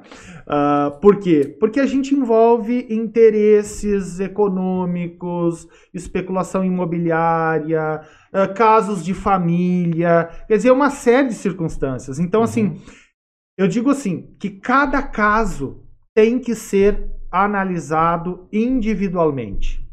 Não há, nós não podemos Criar uma passar geral. uma régua Certo. Ah, e dizer assim. A partir de agora é assim. A partir de agora é assim. É para isso que existe, né? Uh, uh, e, e, isso vai entrar em vigor agora nas próximas semanas, né? Uh, a constituição do novo COMPAS, né? Que é o Conselho Municipal de Patrimônio Histórico, né? Onde nós vamos ter 10 representantes, 10 conselheiros, né? Seis representantes da prefeitura, quatro representantes da sociedade civil, né, que vão discutir as políticas patrimoniais e as demandas da comunidade. Uhum. Porque essas demandas elas precisam ser discutidas. E a pergunta talvez é: por que eu, uh, da minha, uh, eu tenho um pedido que eu entrei o ano passado na prefeitura e o meu pedido não é atendido? Porque neste momento nós não podemos uh, deliberar sobre nenhum pedido de derrubada ou, né, uh, enfim, de, de, de obras de, e tal, de regularização de nenhum bem que é construído antes de 1969. Por quê? E isso eu acho que é importante que a comunidade conheça e saiba. Porque nós temos um TAC, né, que é um termo de ajustamento de conduta, uh, assinado em 2020 pela administração municipal, através do qual né, uh, se estabeleceu que nenhum bem, né, nenhuma casa, nenhum edifício construído uhum. antes de 1969 pode ser, pode ser dada autorização para demolição. Hoje não se pode fazer isso no município, porque nós precisamos, antes disso, uh, instituir uma política patrimonial no município. É isso que a administração está trabalhando assim uhum. arduamente. Eu estou sou uma das pessoas que estou à frente desse processo, então eu posso falar de carteirinha. E eu estou né? ouvindo aqui um monte de e... argumentação é, que vão é. ser usadas e daí vão dizer como é que tu sabe. Ah, ah é tem informante, tem informante. É. Então, Sim. assim, uh, eu acho que e isso que eu estou falando aqui uh, é, é, é informação aberta para a comunidade, né? Uhum. As pessoas têm direito de saber, né? Então, assim, a prefeitura está trabalhando em cima disso, porque a prefeitura exatamente quer o quê, né? Que a preservação do patrimônio e o desenvolvimento da cidade caminhem lado a lado. Nós não estamos desse ou daquele lado. Nós estamos em prol exatamente uhum. da, da, da, da aliança entre desenvolvimento e preservação nem puxando mais para cá nem para lá. É o bom senso que precisa prevalecer. Então, mas eu, eu só estou explicando essa questão desse termo de ajuste uhum. para justificar por que de repente o Daniel entrou com um pedido lá e esse pedido não caminha. Sim. Não é porque a prefeitura não está caminhando, é que neste momento uhum. não se pode deliberar enquanto o conselho municipal não for constituído e este conselho né, uh, estabelecer os critérios claros né, de ajuste e nós tivermos uma. Uh, uh, e esse é um trabalho que vai demandar um bom tempo, que é exatamente um inventário do patrimônio que vai, in, que vai levantar, vai identificar, né, primeiramente vai identificar e vai dizer quais serão os bens tombados do município. Né? Então, quer dizer, é um, é um caminho longo. Um caminho longo. Infelizmente é um caminho longo. Certo. Porque nós temos que obedecer, e isso eu acho que o, o cidadão precisa saber. Não é algo que está sendo tirado do, da cabeça do Daniel ou da cabeça de XYZ. Nós estamos obedecendo uma legislação maior. Uhum. Nós estamos obedecendo uma Constituição Federal. Né? O artigo 216 da Constituição Federal, que determina o que é patrimônio histórico e cultural brasileiro. Nós temos que obedecer à lei. Então não é algo que a gente acordou hoje e pensou, inventou. Uhum. Porque se nós não respeitarmos esses trâmites constitucionais, nós estaremos desrespeitando uma legislação maior. Né? Então, acho que isso é muito importante não, que as pessoas. É, eu acho que essa aula que, né? que tu já deu, acho que provavelmente vai, vai precisar explanada daqui a pouco até na Câmara de Vereadores, quando tiver debates. Com né? maior com, prazer. Né? Com, com, com, essa riqueza de detalhes, entende? Eu acho que eu me senti imerso dentro é. do assunto. Né, até para tentar uh, só dar um alô pro pessoal que está nos acompanhando aí na, no YouTube, no, no, Facebook. Pode compartilhar a live aí, pessoal. Podem colocar aí, uh, compartilha e escreve ali aula. Aí a gente tem uma noção, assim, né, da qualidade do programa que nós vamos.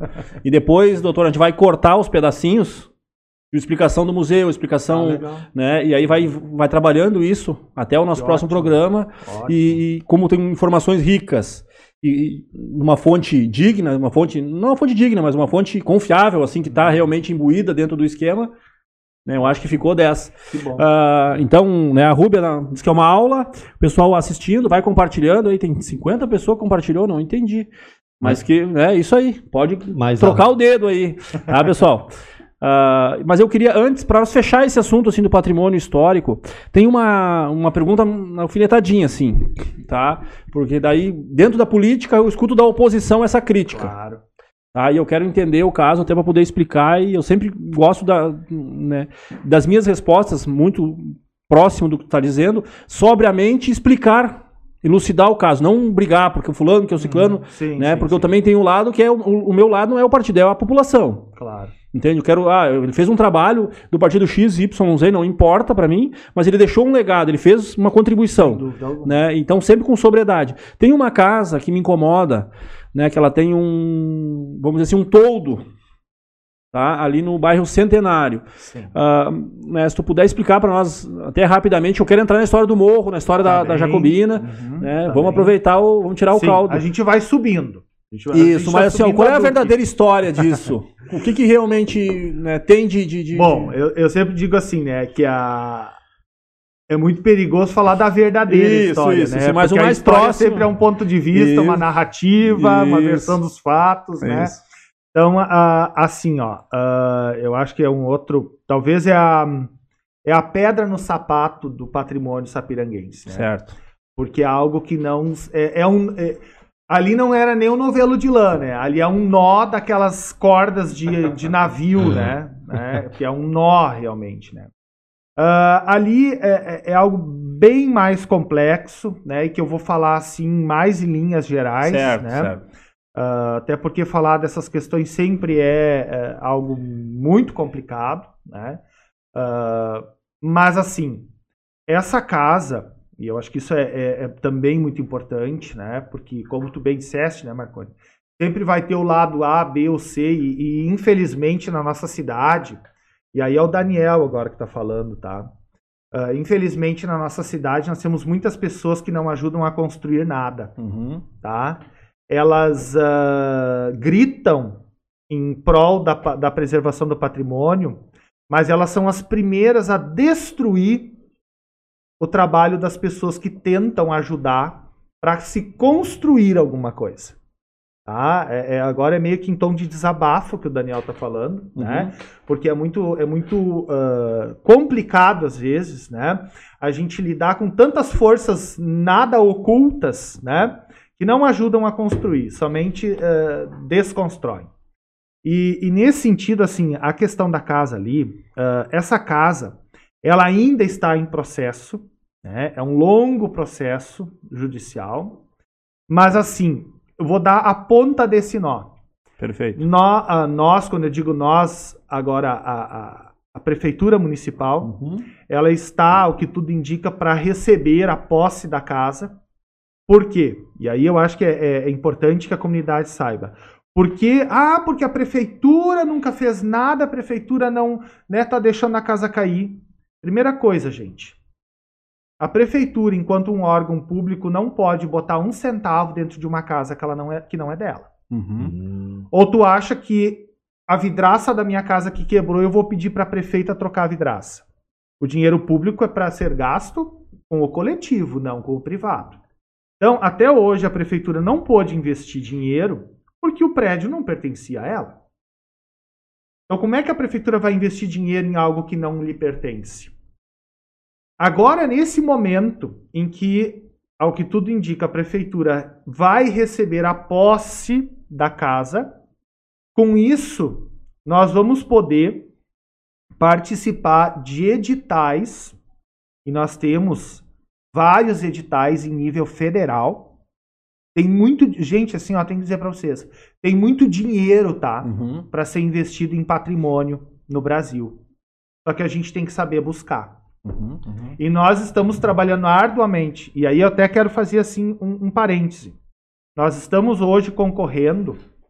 ah, ah, e se a gente ganhar, e nós vamos ganhar, Nós vamos ganhar. a gente tem que pensar Vamos ter fé, positivamente. claro. Mandar corrente positiva. Se nós ganharmos esses editais, tá?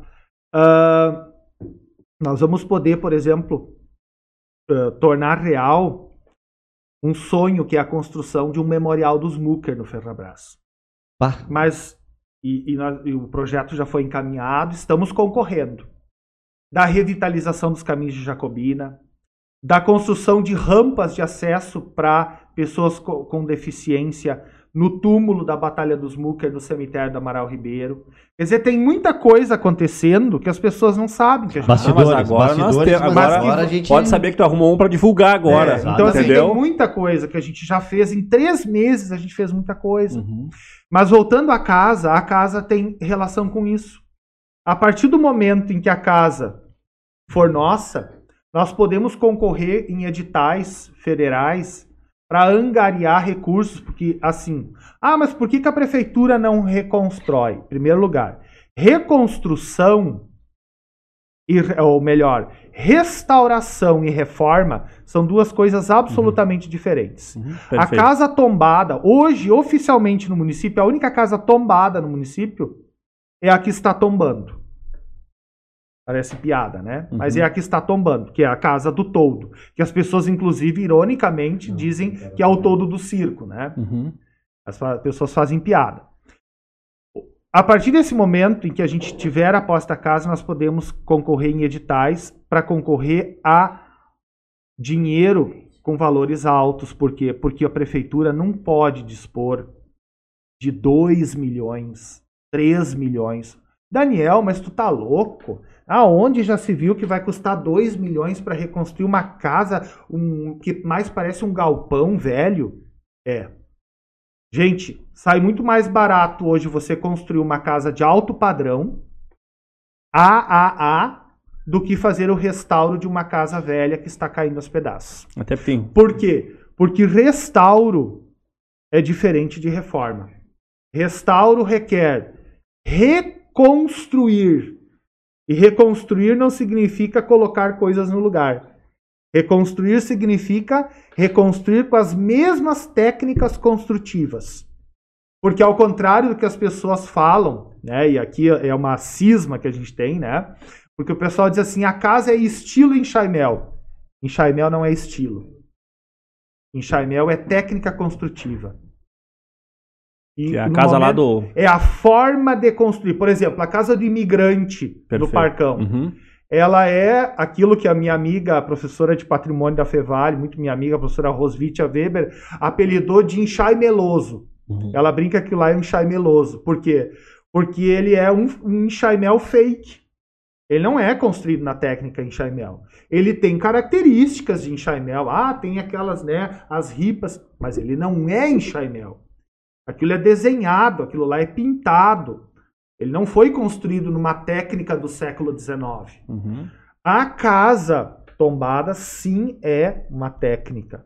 Então, nós temos que reconstruir a casa obedecendo às técnicas construtivas.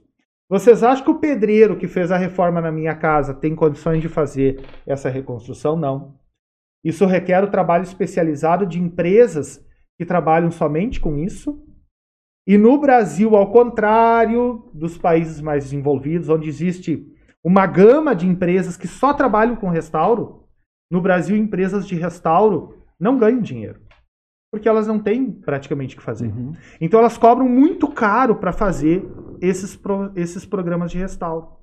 Então, a, a, eu estou falando tudo isso para explicar para quem de repente só critica, Uhum. entender que se fosse por mim, aquela casa já estaria bela e maravilhosa há muito tempo. Porque eu, como cidadão, também me sinto incomodado de ver aquela casa caindo. Só que o poder público não pode colocar dinheiro lá dentro em razão disso. Né? Então, são coisas extremamente complexas nesse sentido. Então, nós precisamos obedecer às leis, nós precisamos obedecer à legislação. Então, nós queremos, nosso desejo é transformar a casa tombada num centro de economia criativa. Esse é o nosso sonho. O que é economia criativa hoje?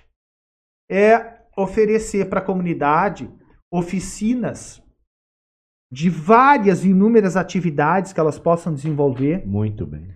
Não apenas dizer assim, ah, a casa vai ficar bonitinha lá como um museu. Não, nós queremos que aquilo lá se transforme num lugar de, de profissionalização, de geração de renda para as pessoas. Nós queremos qualificar pessoas lá dentro, para que elas sejam empoderadas, para que elas tenham um sustento, para que elas tenham uh, que elas aprendam a fazer corte e costura, que elas aprendam a fazer receitas. Entende?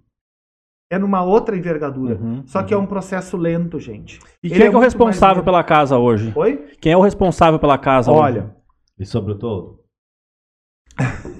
vocês estão me colocando na parede aqui, né? Ah, hoje, né, ah, isso está nas mãos do, do Ministério Público, né? Então, assim, hoje ninguém pode mexer na casa. né? Enquanto não for resolvida essa, essa, essa, essa situação, porque a casa ela foi doada por um cidadão, né? E ela foi doada para uma fundação cultural. Só que essa fundação cultural ela se tornou praticamente inativa e ela não dispõe de recursos. Né? Não houve nenhum mo- movimento da fundação no sentido de, de angariar ou de ir em busca Uhum. disso. Então, quer dizer, ela ficou no limbo, vamos dizer assim, durante muito tempo. Né? Ah, são, são, é, é um terreno bastante movediço Certo. falar disso. Eu, eu confesso para vocês que eu não me sinto até nem muito confortável Tá. de falar dessa, eh, de toda essa, essa disputa, né? Porque Mas eu- vai acontecer uma mudança, vai acontecer. né? Estamos sentindo né? firmeza aí na Ela direção do museu, da direção Não, da ela vai cultura, acontecer, gente. na Ela direção da Roberta lá porque- também ajudando. Porque o Ministério Público também quer, né? O Ministério Público quer, né? A, preservação do patrimônio. E isso vai acontecendo, né? Gradativamente. Então as coisas vão acontecendo sem dúvida alguma. Tá. Então, né, falando de história, né, falando um pouco de, de, de um evento que aconteceu aqui alguns anos atrás, que já virou dois filmes, né, e é contado por diversas pessoas e por diversas mãos, né, ah, ah, né, e nós temos aí uma fonte muito bacana e o Mirko está nos acompanhando É aí. isso aí, Mirko. É, isso aí. Vai mandando likezinho, vai mandando os amigos acompanhar nós aí, tá? Ah, essa história dos muckers, o que que realmente é, é mito, o que que é verdade, o que que... é, eu, eu acho a história muito bacana. Eu tinha um amigo meu e ele foi procurador da República, Virou filme, né, Marco? Virou filme, e, e- e quando eu cheguei em Sapiranga, quando ele chegou em Sapiranga, ele veio de ônibus, eu busquei ele na rodoviária, né, um senhor já, muito culto, pá, eu cheguei na cidade que tem uma energia, hum, a cidade dos Mucres, e eu fiquei assim, mas como ele, ele começou a me falar, e eu tive que correr atrás para poder acompanhar o raciocínio dele, e achei muito bacana, não, vou para uma cidade, eu quero saber, Claro. o que aconteceu naquela cidade.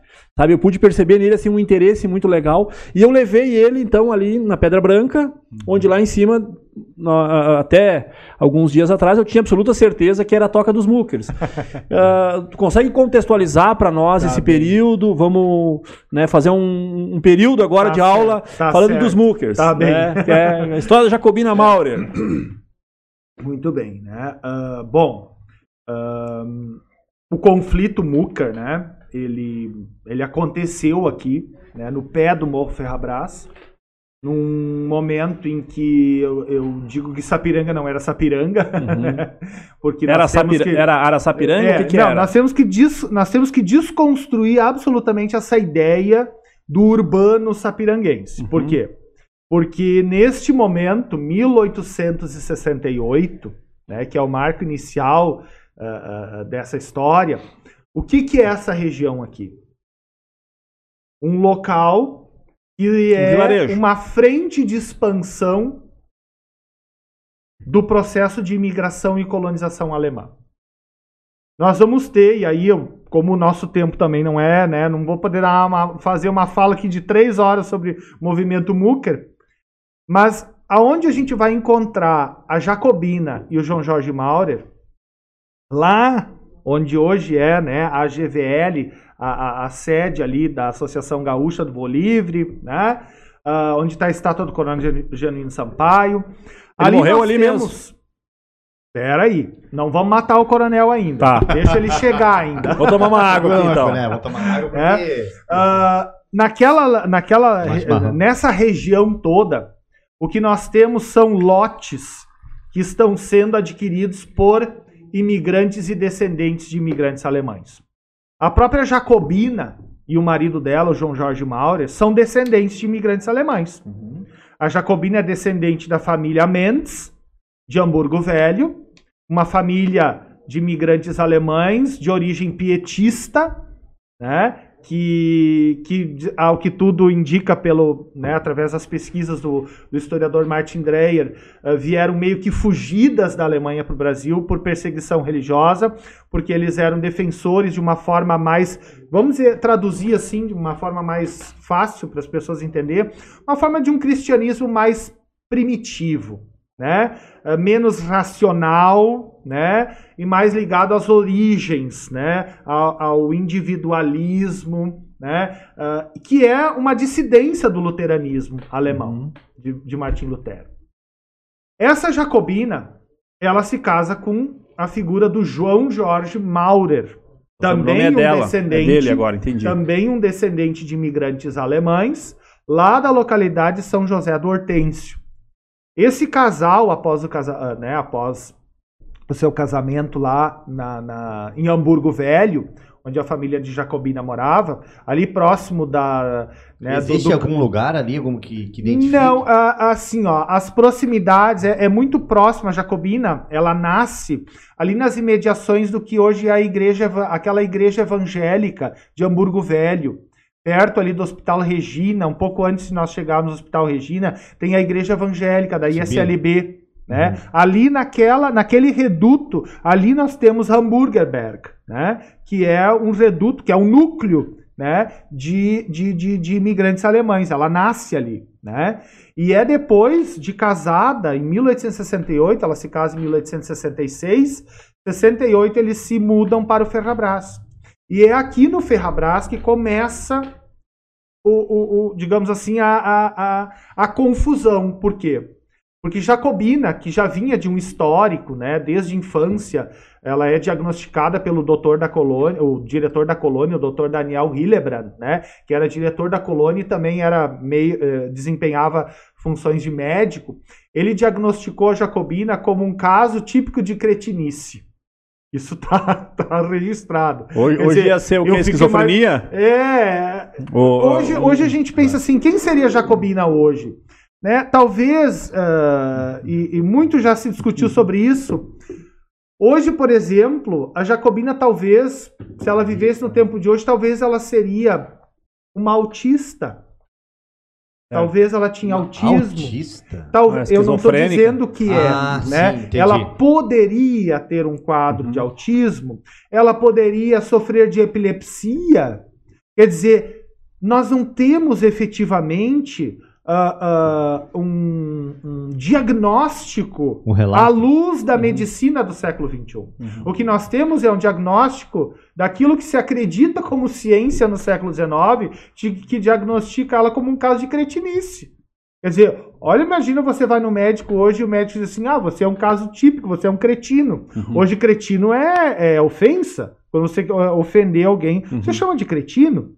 Então, quer dizer, essa Jacobina, ela nasce com estigma, né? Porque ela sofria desmaios.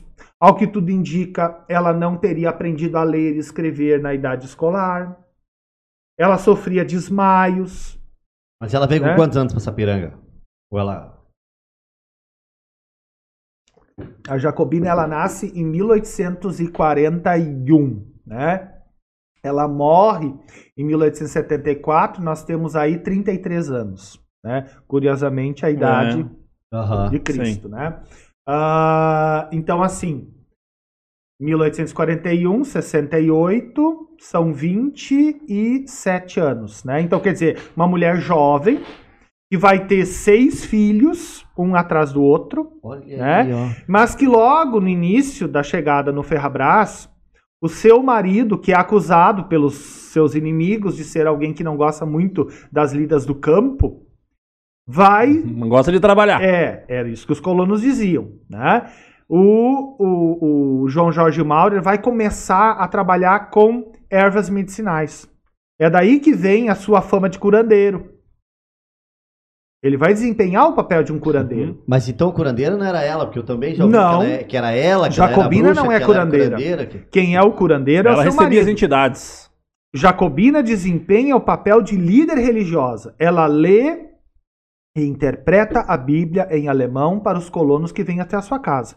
Evidentemente que no final das contas as coisas acabavam convergindo, né? Se o marido Entendi. desempenha as atividades de curandeiro, Jacobina. é, A gente poderia dizer assim, de uma forma resumida, né? Jacobina cu- cuidava da alma e o Maurer cuidava do corpo físico, né? Então, quer dizer, é esse o casal que se desenha no Ferrabras e que vai ser alvo de ataques de várias pessoas. Nós temos o caso do primo de Jacobina, que é candidato à, Câmara Municipal de Vereadores de São Leopoldo e que tenta ah, ah, persuadir Jacobina para que ela faça com que os colonos da região votem nele. E ela diz: Eu não vou fazer do meu culto um lugar de pregação política. Ali ela compra briga com o primo dela. Mas é de uma um ética. Exatamente. Se fosse assim hoje. Contra ela vão se voltar os pastores, os padres, os vizinhos que não, que vêm de forma muito desconfiada. Quer dizer, é toda uma, uma conjunção de forças que vai se reunir no Ferrabras e que vai levar ao conflito. Que vai culminar, então, em 1873, que é quando começa efetivamente um conflito armado no Ferrabras, e que aí vai entrar a figura do coronel Genino Sampaio, Uhum. né? Porque quem é o coronel Genino Sampaio? Um, o heró- um herói da Guerra do Paraguai, um coronel com várias condecorações do Exército Imperial. E ele vem para o Ferrabras exatamente com qual propósito? De acabar com esse grupo de, entre aspas, revoltosos liderados por Jacobina e João Jorge Maurer. E a coisa pega fogo no Ferrabras. Então, entendi, Daniel. Eles brigavam. Brigavam. Eram os vizinhos que eram contra a Igreja Católica, os pastores. Eles. A, pre- a presença dela ali, a sua, o seu meio de, de conduzir a sua vida, né? A sua medicina, vamos falar assim. Sim. Isso incomodava os vizinhos. Eles Incomoda. começaram a criar atrito. Com Exatamente. isso, foi Fofocas, Leopoldo e- intrigas. Aí começam a aparecer notícias do tipo: o bando de Jacobina cortou o rabo dos cavalos do fulano de tal. O bando de Jacobina ateou fogo no galpão de milho do fulano de tal. Mas quem era o bando dela?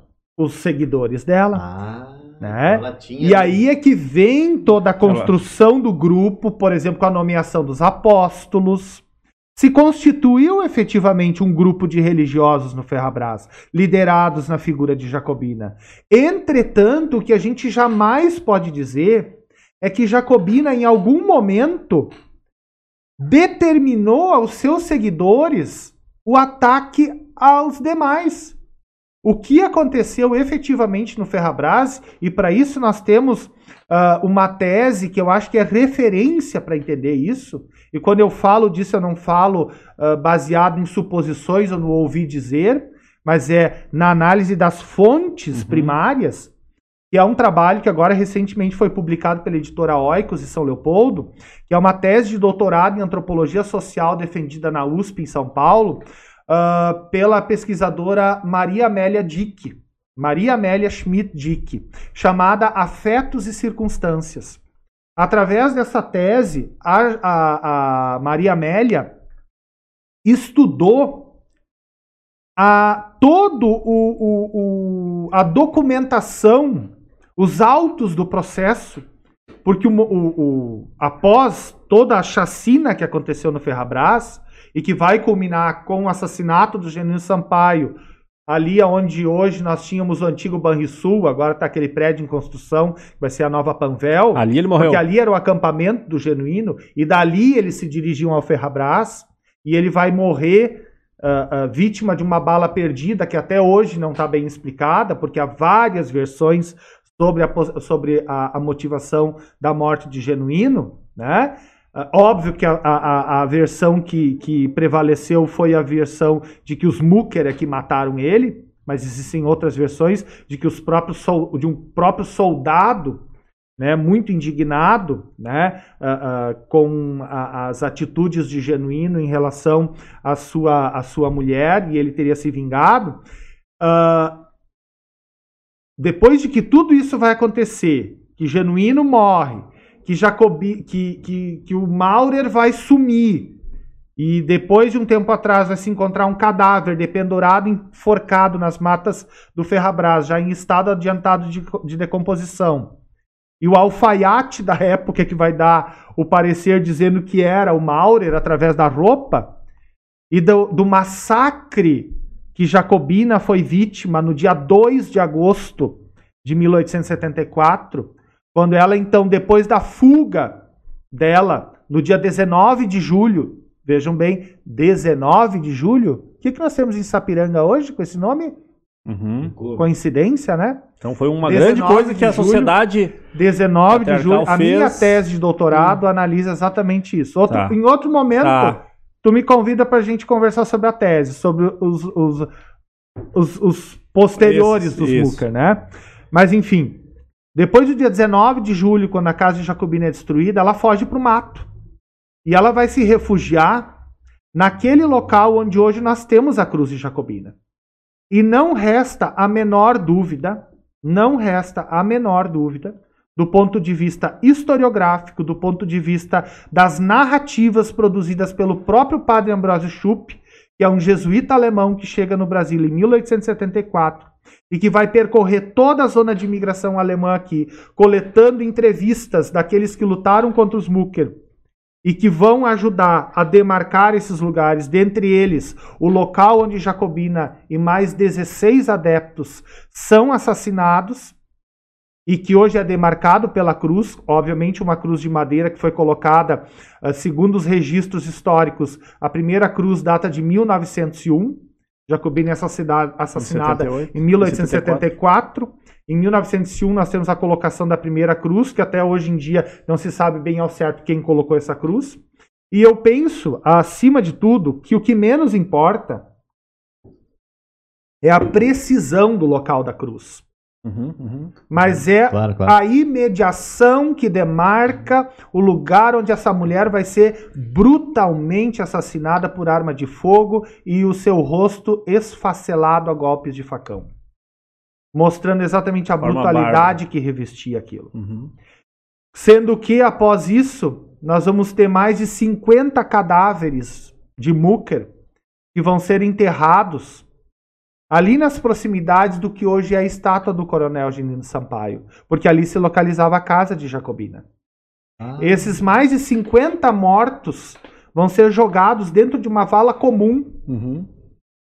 e sobre esses cadáveres vai ser colocada uma camada espessa de cal para que os seus corpos se decompusessem o mais rapidamente possível. Daniel, isso quer dizer que se hoje nós fizéssemos uma escavação arqueológica, possivelmente nós encontraríamos um grande cemitério? Sim, Sim. provavelmente. pá. Mesmo passado mais de 100 anos. Tá. Né? Mas então, ah, quer dizer então que ela não. né, mais ou menos da história aí.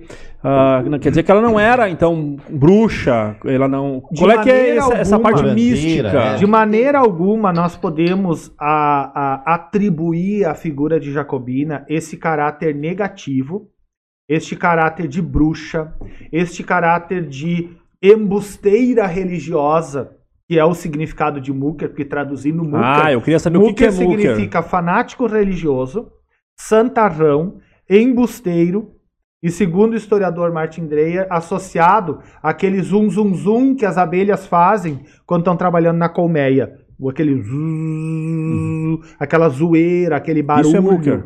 Isso é Mucker. Ou seja, Mucker é coisa ruim. Uhum. Mucker é coisa que não é boa. Então, esse termo Mucker, que é o que tudo indica, é utilizado pela primeira vez pelo pastor evangélico, pastor Beber, que é um dos principais atiçadores da população. Ele vai atiçar a população. Perdeu fiéis. Estava perdendo fiéis. Talvez ela tinha religião que ela Jacobina, acreditava. e é importante a gente dizer que Jacobina, até que eles começam a sofrer deboche nos cultos, eles não se retiram da igreja. Eles se retiram da igreja no momento em que eles viram motivo de deboche.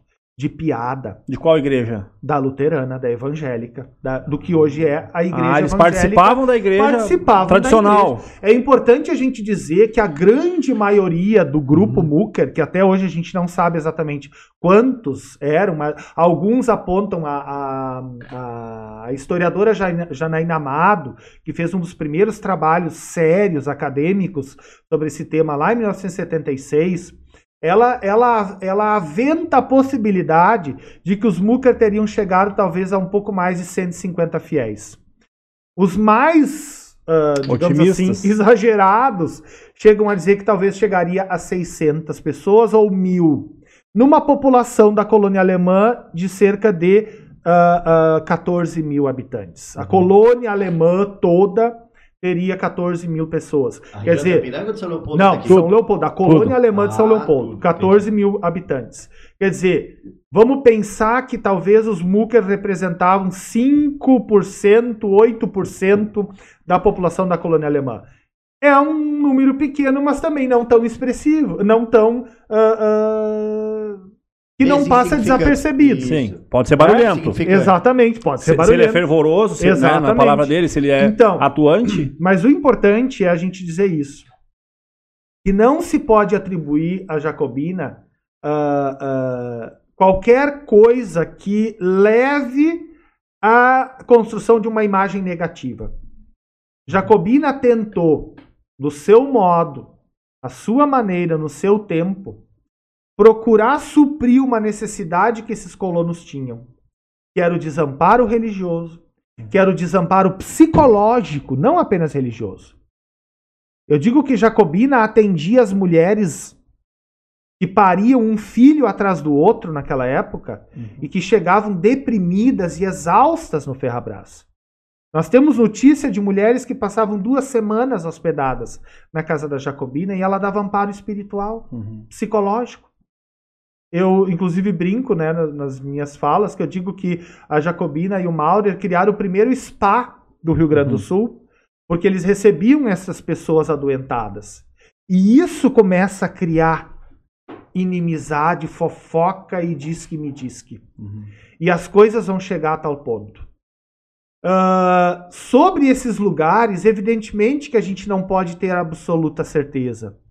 Mas nós sabemos, por exemplo, que hoje onde está a estátua do Coronel Genuíno Sampaio, não foi o lugar onde Genuíno morreu.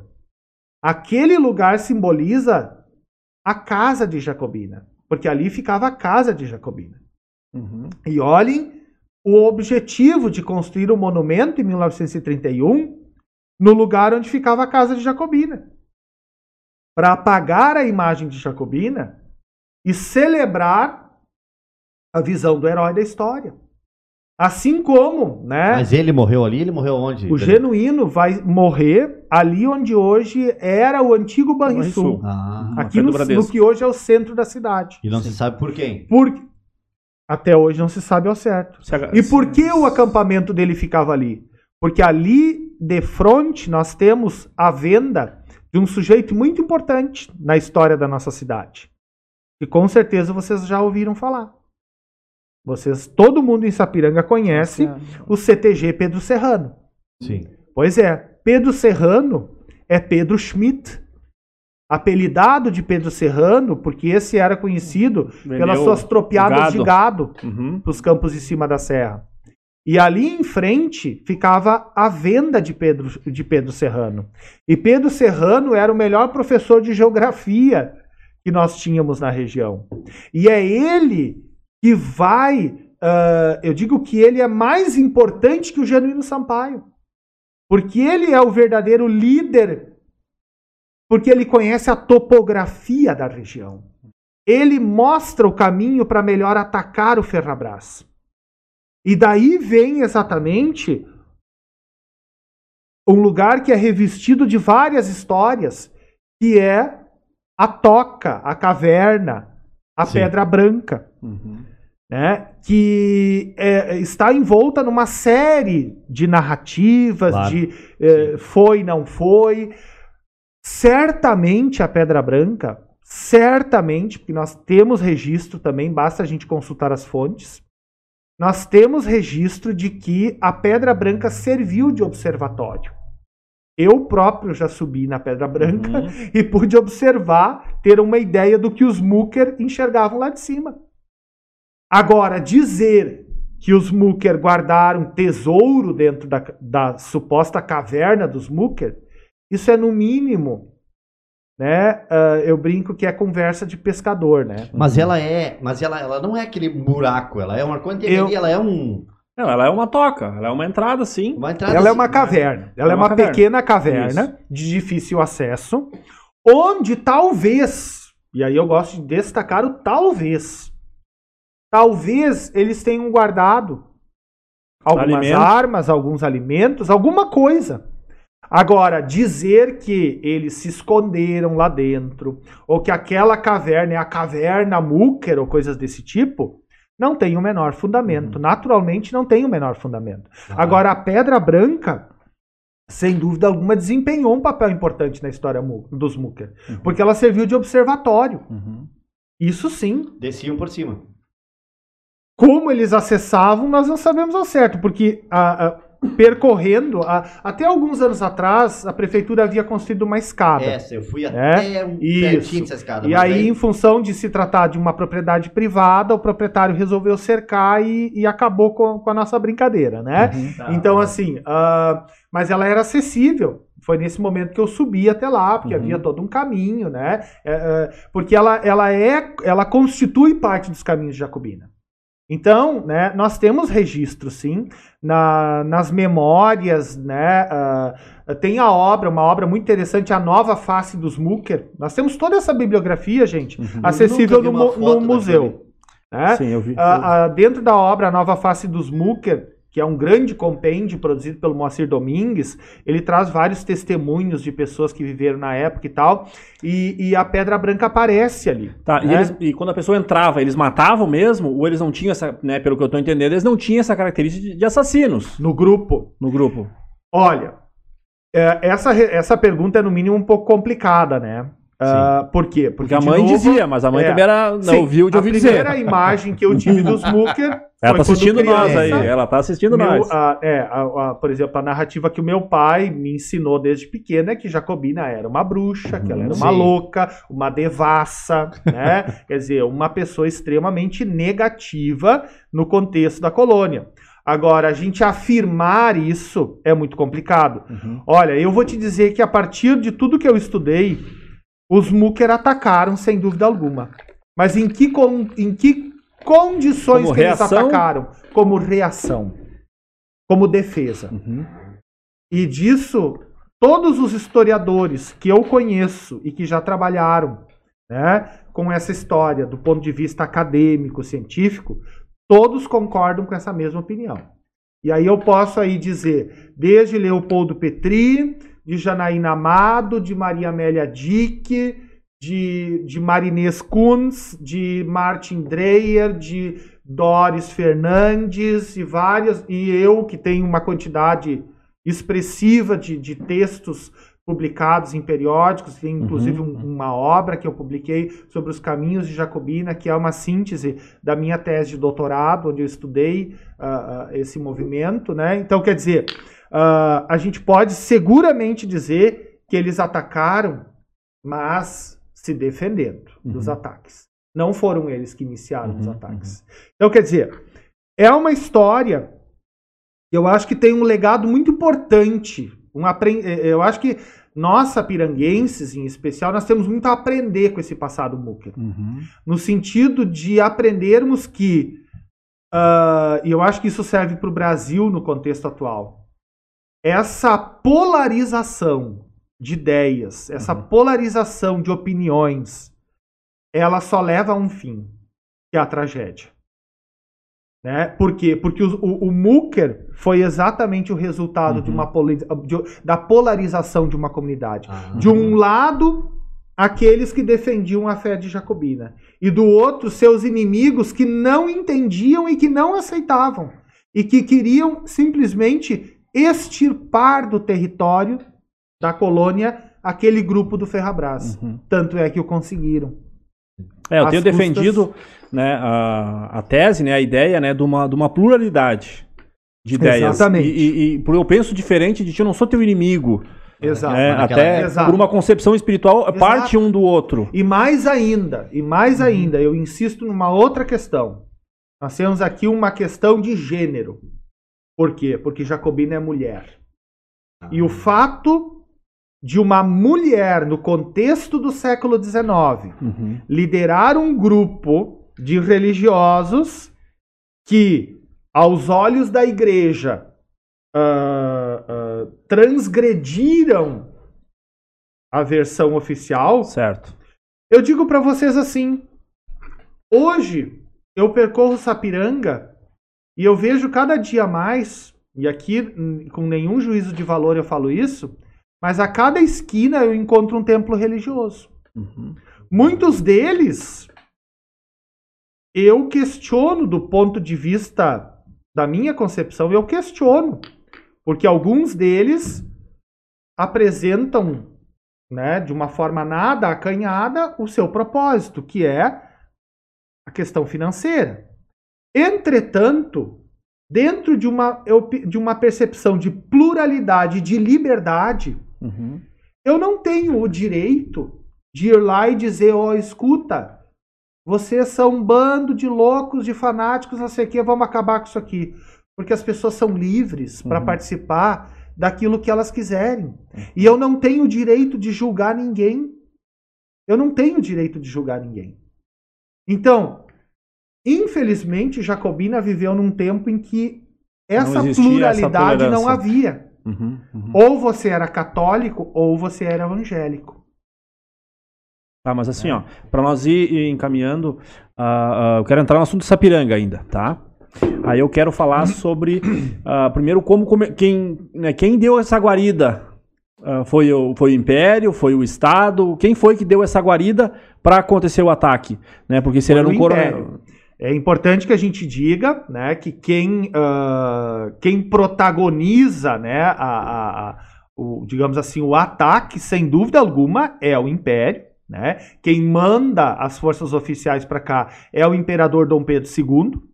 né? Ele, ele determina que o coronel Genino Sampaio, baiano de nascimento, que desconhecia absolutamente a região, comandasse Ah, parte da das tropas que são deslocadas para cá com o intuito de acabar. E eles achavam, honestamente, na época, isso não duraria mais do que alguns dias, porque Uhum. afinal de contas era um grupo de colonos que só tinham enxadas, né, e foices. Isso acabaria em questão de pouco tempo. Só que a coisa não foi da forma como eles imaginavam, né? A coisa foi muito além. Tanto é que com a morte do coronel Genino Sampaio, o conflito não termina. E o Império determina a substituição do Genuíno Sampaio pelo comandante Santiago Dantas. É Santiago Dantas que vai continuar, é, eu digo, a epopeia aqui no Ferrabras e que vai levar até o fim, quando então, no dia 2 de agosto, né, o momento final do conflito é o dia 2 de agosto de 1874, quando então a Jacobina é descoberta ali nas imediações do que hoje nós temos a cruz, Uhum. quando então ela e outros 16 adeptos vão ser assassinados. E todo mundo vai ser jogado dentro de um buraco comum. Então, quer dizer, 2 de agosto é o fim. O que, que acontece com os dissidentes, aqueles que não morreram? E os filhos? E o marido? Os filhos, os seis filhos, né? O marido até hoje não se sabe, como eu comentei se, antes. Se morreu ou não. Né? Aquele cadáver dependurado nas Mas matas ele não estava ali com os 16. ele havia saído, naquele momento ele se retira. Segundo ah, pesquisas, ah, a Jacobina e o marido haviam se desentendido nos momentos mais finais e o João Jorge Maura teria se retirado por divergências, né? Inclusive aí é que vem a ideia de que Jacobina teria um amante, que é o suposto Robinson, então quer Ah. dizer, mais um elemento para destruir a imagem dessa mulher. E os filhos, os seis filhos. Leidhart, que é a criança de colo, os seus inimigos vão dizer que Jacobina, no ataque do dia 19 de julho, leva essa criança desesperadamente no colo e leva até o esconderijo. em razão da choradeira da criança, o que que Jacobina teria feito? Teria matado seu próprio filho de colo. Barbaridade. Foi isso que os inimigos disseram. Algo muito pouco ah, acreditável. Ao que tudo indica, Leidhart, essa criança de colo, teria tido o mesmo destino que as outras. Todas elas foram. Quando Jacobina, porque Jacobina sabia o fim dela. Ela tinha plena consciência do fim dela. E quando ela vê que as coisas não tinham mais volta, ela determina que todos os seus filhos sejam levados embora. E ela leva essas crianças para serem criadas por outras famílias. Não se sabe Tanto hoje, é, então. sabemos, nós temos os descendentes, né? É mesmo? Nós temos vários descendentes, né? É, eu até, eu, eu, eu sempre me arrepio quando eu falo disso, porque várias, agora com a pandemia principalmente, fiz várias lives e tá. Até semana passada eu fiz uma live, né? Na Santa Ca... no Memorial da Santa Casa, do Hospital da Santa Casa em Porto Alegre, né? E a gente teve, assim, uma audiência muito expressiva, porque eu falei exatamente sobre Jacobina, religião e medicina, né? E a gente tinha na plateia, na plateia virtual, claro, né? Perfeito. ah, descendentes. E hoje com as redes sociais, eu fiquei assim bem emocionado depois do fim da live, porque uma descendente da Jacobina depois me chamou no Messenger, né? Porque ela viu meu nome, procurou no Facebook e ela minutos depois ela me chamou no Messenger e disse: "Eu tô profundamente emocionada com a tua fala. Se eu não me engano, ela é tataraneta, ela é tataraneta de Jacobina, ela mora ah, agora não sei se é Encantado, um município hum, mais, bem mais distante. Ela disse: Eu estou encantada com a tua fala, porque hoje, assim, né, pelo que tu falou, te ouvindo falar, eu senti assim a, a minha Jacobina, a minha tataravó, né, colocada num lugar de dignidade. Porque né? ela deve Porque- ter ouvido muita história Porque negativa. exatamente, aí ela trouxe, né? E eu já tinha É conversado bruxa, com outros é bruxa. né, descendentes, porque Às vezes ela nem Porque- quis falar. porque muitos deles, o que que inclusive alguns ah, tentaram fazer, né? Esconder. Procuravam mudar até o sobrenome. Bárbaro. Porque, gente, durante muito tempo carregar o sobrenome Mendes ou o sobrenome Maurer era um castigo. Eu lembro muito bem, eu não sou tão velho assim, eu tenho 44 anos. E quando eu comecei as minhas pesquisas, É, tá, tá mais novo que tu. quando eu agora- comecei as minhas pesquisas, lá com os meus 20 e poucos anos, por incrível que pareça, ainda havia um estigma aqui na cidade de Sapiranga em se falar de Mooker. Imagina, gente, eu estou falando de 1999 e 2000. Ainda havia um estigma. Não mexe com isso. É, é, esse, esse, esse assunto é, é, não é legal, né? É, é, é, ele fede, entendeu? É, só quero mandar Então- aqui para nós, vamos, vamos contextualizar e vamos entrar na pergunta do, do nosso amigo aí.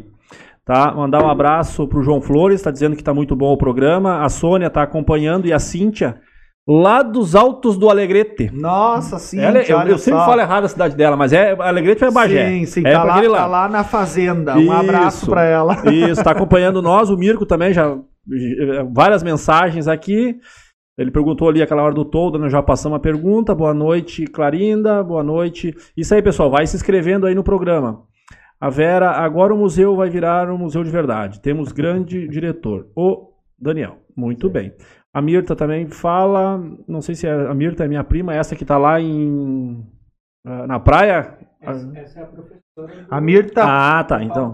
A, é a Isso, minha, tá, então minha tá. queridíssima professora da segunda série. Isso, ele fala aqui, ouvir. minha parte. É. Como é bom e ouvir alguém com tanta bagagem cultural falar. Muito bem. Eu também Isso é porque aqui. eu tive bons professores. Ah, isso aí. É. Eu também. É. E eu do outro lado aqui. agora você Ah, isso aí, é isso aí. Agora você se limpou. Ah, exatamente, não importa a precisão do local. Ah, agora o Mirko, o Mirko concordou com nós. É isso aí, Mirko. agora Nesse ponto nós concordamos, Mirko, viu? Isso. Exatamente. Ah, faz a pergunta do Anderson aí. eu- Tu que achou ela, eu não tinha achado.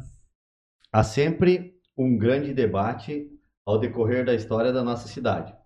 Mas, Daniel, no seu ponto de vista, quem foi ou é exemplo para a cidade? Jacobina ou os seus militares? Jacobina. Hum, Muito. bom. Bem- Sem dúvida alguma. Jacobina, ponto final. Tá. E não se discute mais isso. Tá. Ah, talvez eu seja o exemplo. O, o Mirko deu o pitaco dele aqui. Ah, agora a, a Cíntia também está assistindo. Livramento, Tchê. Uh, coisa linda. Ah, já vou deixar aqui estendido o convite, tá? Me falaram que ela fala de uns temas bem legal de espiritualidade. Sim. Tá, Cíntia? Está sim. convidada a participar com nós aqui quando tu vires para Sapiranga. Tem mais uma do Anderson aqui que eu queria. Isso. Ah, Ambos, ó, Ander- Anderson, ambos fizeram a guerrilha. Né, Mirko? E é um capítulo triste e nada exemplar. Depois do, do discurso, con- contaram positivo para os alunos que aprenderam nossa história. Positivo, eu acredito que foi a É, história. eu assim, ó, eu, eu sempre defendo uma ideia de que a gente não pode, ah, de novo, nós não podemos polarizar a história. Então, eu digo assim, E essa é a parte Jacobina. difícil do historiador. É, porque Ja- a gente tende a tomar um lado. Exato. Por exemplo, quando a pergunta do Anderson. Quem para mim materializa né, a, a, história? São os seus, bom. seus inimigos ou Jacobina? Para mim é Jacobina. Porém, nós não podemos colocar Jacobina como heroína ou como inocente de qualquer ato que ela possa vir a ter cometido. Porque nós não, assim como não, eu não concordo com a heroicização do genuíno Sampaio, porque ele não foi herói. Uhum. Ele desempenhou um papel de militar para o qual ele foi designado e acabou morrendo tragicamente em combate. Uhum. E obviamente que eu acho que aqui ninguém deseja a morte de ninguém, por mais que Claro. nós pensemos diferente ou qualquer coisa, né? Ele morre tragicamente em combate, hum, independente das circunstâncias. É lamentável a perda dele. Porém, nós não podemos também tapar o sol com a peneira e dizer assim: ah, mas ele era bonzinho porque ele veio aqui para apaziguar. Não, ele não veio aqui para apaziguar. Ele veio aqui para dar um basta naquilo que estava acontecendo lá. E ele tinha plena consciência de que para dar um basta naquilo que estava acontecendo lá, disso dependeria a perda de muitas vidas. Né? Então não podemos ser ingênuos. Mas isso não dá para fazer um paralelo com o que acontece na Europa, nesse período que eles destroem as seitas, que eles destroem as igrejas, que eles todo mundo é bruxa, queima. Não precisa É, não, longe. não, não precisa, É, não o- precisa ser um, não pode ser um cangaço paralelo. aqui, o cangaço, É, o canga... em Recife, o, como é o nome daquele lá, o cangaceiro... Lampião. Lampião. É, o, Só que o Lampião era diferente. É, mas que eu pegaria o Lampião era bandido. Mas eu bandido pegaria, era bandido. É, ele é, um, é uma forma daquilo que a gente chama de banditismo social, né? É o Robin Hood O Robin Hood, brasileiro, né? Isso. Mas ah, eu compararia mais a Jacobina com a figura, por exemplo, do Antônio Conselheiro. O Antônio Ah. Conselheiro, lá em Canudos, ele liderou, gente, a, a- o vilarejo de, de, de Canudos chegou a reunir 30 mil pessoas. Vocês Uhum. têm noção do que é isso? 30 mil pessoas, isso é uma cidade. Né? Então, assim, assim como a Jacobina lidera o seu grupo aqui, o Antônio Conselheiro ele tem esse papel de líder religioso, carismático. O contestado aqui em Santa Catarina, o João Maria, Uhum. o João Maria foi um líder religioso, né? E que teve seus dissidentes, né? Os monges barbudos aqui em Soledade. Quer dizer, nós temos vários exemplos de movimentos onde vão surgir líderes religiosos que vão ter na sua volta pessoas desesperadas, os excluídos, os empobrecidos, que vão ver nessas figuras religiosas uma figura carismática. Uhum. Essa é a Jacobina do Ferrabras. Né? Então eu, não- eu não vejo que seja uma visão de contar uma história positiva ou negativa, Uhum. Contar a história. mas é contar uma história que coloca a Jacobina num lugar de dignidade, Certo. que durante muito tempo não foi dado a ela. Perfeito. Então a história tem essa dívida, história, a história tem esta dívida com ela. Tá. Né? Show de bola. A dona Mirta, então, a sua professora, porque eu tenho uma tia que é Mirta também, que, que nos acompanha. Tá certo. Ela diz: Ai, Daniel, fiquei muito emocionada aqui. E botou um monte de foguetinho aí, de coraçãozinho e beijinho, né? Tá muito feliz. Abração pra você. Ah, Tá? Eu fico feliz aí, então, que a gente teve um convidado bacana. Né? eu já Sim, sabia sim, desde o sim. começo que seria. Eu tenho um carinho muito especial Isso. pela Mirta. Eu sei quem. né? Ela não foi minha professora, mas eu lembro dela. É. Ah, falando então, falamos um pouco dessa história mais longínqua de Sapiranga, né, ali pelo século XIX e começo do século XX aí, e vem se desdobrando. E eu acho que o bacana é isso, né? Daqui a pouco a gente descobre um documento, daqui a pouco tu encontra uma fonte, daqui a pouco tu vê uma foto, né? E a gente vai construindo e tentando montar esse quebra-cabeça, né? Porque a história não tem como voltar lá e provar A ou B. Nós, nós temos que ir Sim, juntando os sim, cacos, né? Os pedacinhos, É. os fragmentos. Ah. E eu acho que isso é bacana. A, a Sim. gente- né? a gente vai iluminando e vai aparecendo cada vez mais. Mas e nessa história mais recente do nosso município, né? Vamos aproveitar o, o moço aí, nós vamos ter que trazer ele aqui para falar do Rio Grande do Sul, né? Talvez aí para fazer um, um capítulo aí. Não, Miraguaí não. Movimento Farroupilha. Miraguaí. Variedade, ó, talvez Vamos vamos ter fazer, que fazer. isso aqui pegar fogo É. um pouco, né? Vamos Ah, falar. ah, mas vamos concentrar agora nessa em Sapiranga, né? Porque diferente de muitos, né, eu tenho muita alegria de ter nascido aqui. Quando eu saio daqui, eu digo, não, Rio Grande do Sul, né, um pouquinho de terra em volta de Sapiranga, tamanho alegria que eu tenho em estar aqui na minha terra. Eu acho que tenho que gostar de onde eu estou. Claro, claro. Senão eu posso ir para outro local, Lógico. né, eu sou livre. né, mas eu gosto muito da, da, da- da- nossa, da nossa cidade, de- dessa mística, do Ferrabras, né, de tudo que eu já vivi aqui.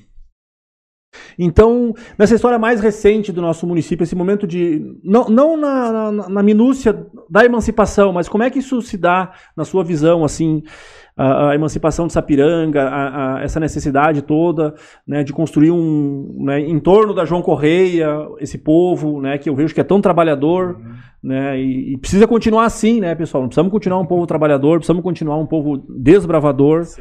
Né? Como é que tu vê esse contexto mais recente, assim, da, quiser falar dos prefeitos, Aham, enfim. É, eu, eu, assim, ah, eu vejo, né, a, a década de 1950, né, que é o contexto no qual Sapiranga vai se, se desligar de São Leopoldo depois, né, de uma árdua luta, porque a coisa não foi fácil, né, porque São Leopoldo, ah, na verdade, não queria perder Sapiranga, né, porque o quinto distrito, na Mas década Novo de Hamburgo já não 50 fazia parte. não.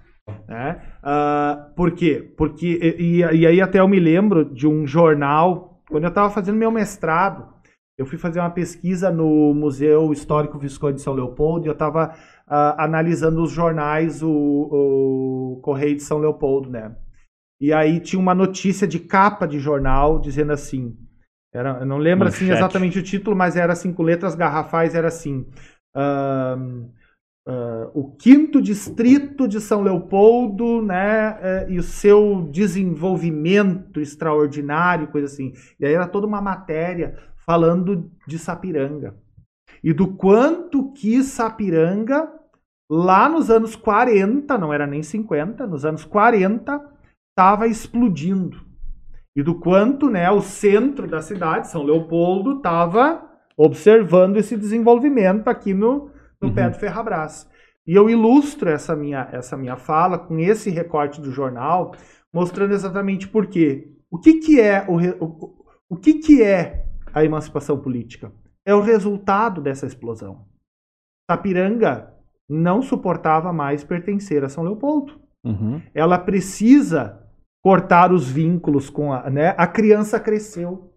O cordão umbilical precisa ser cortado.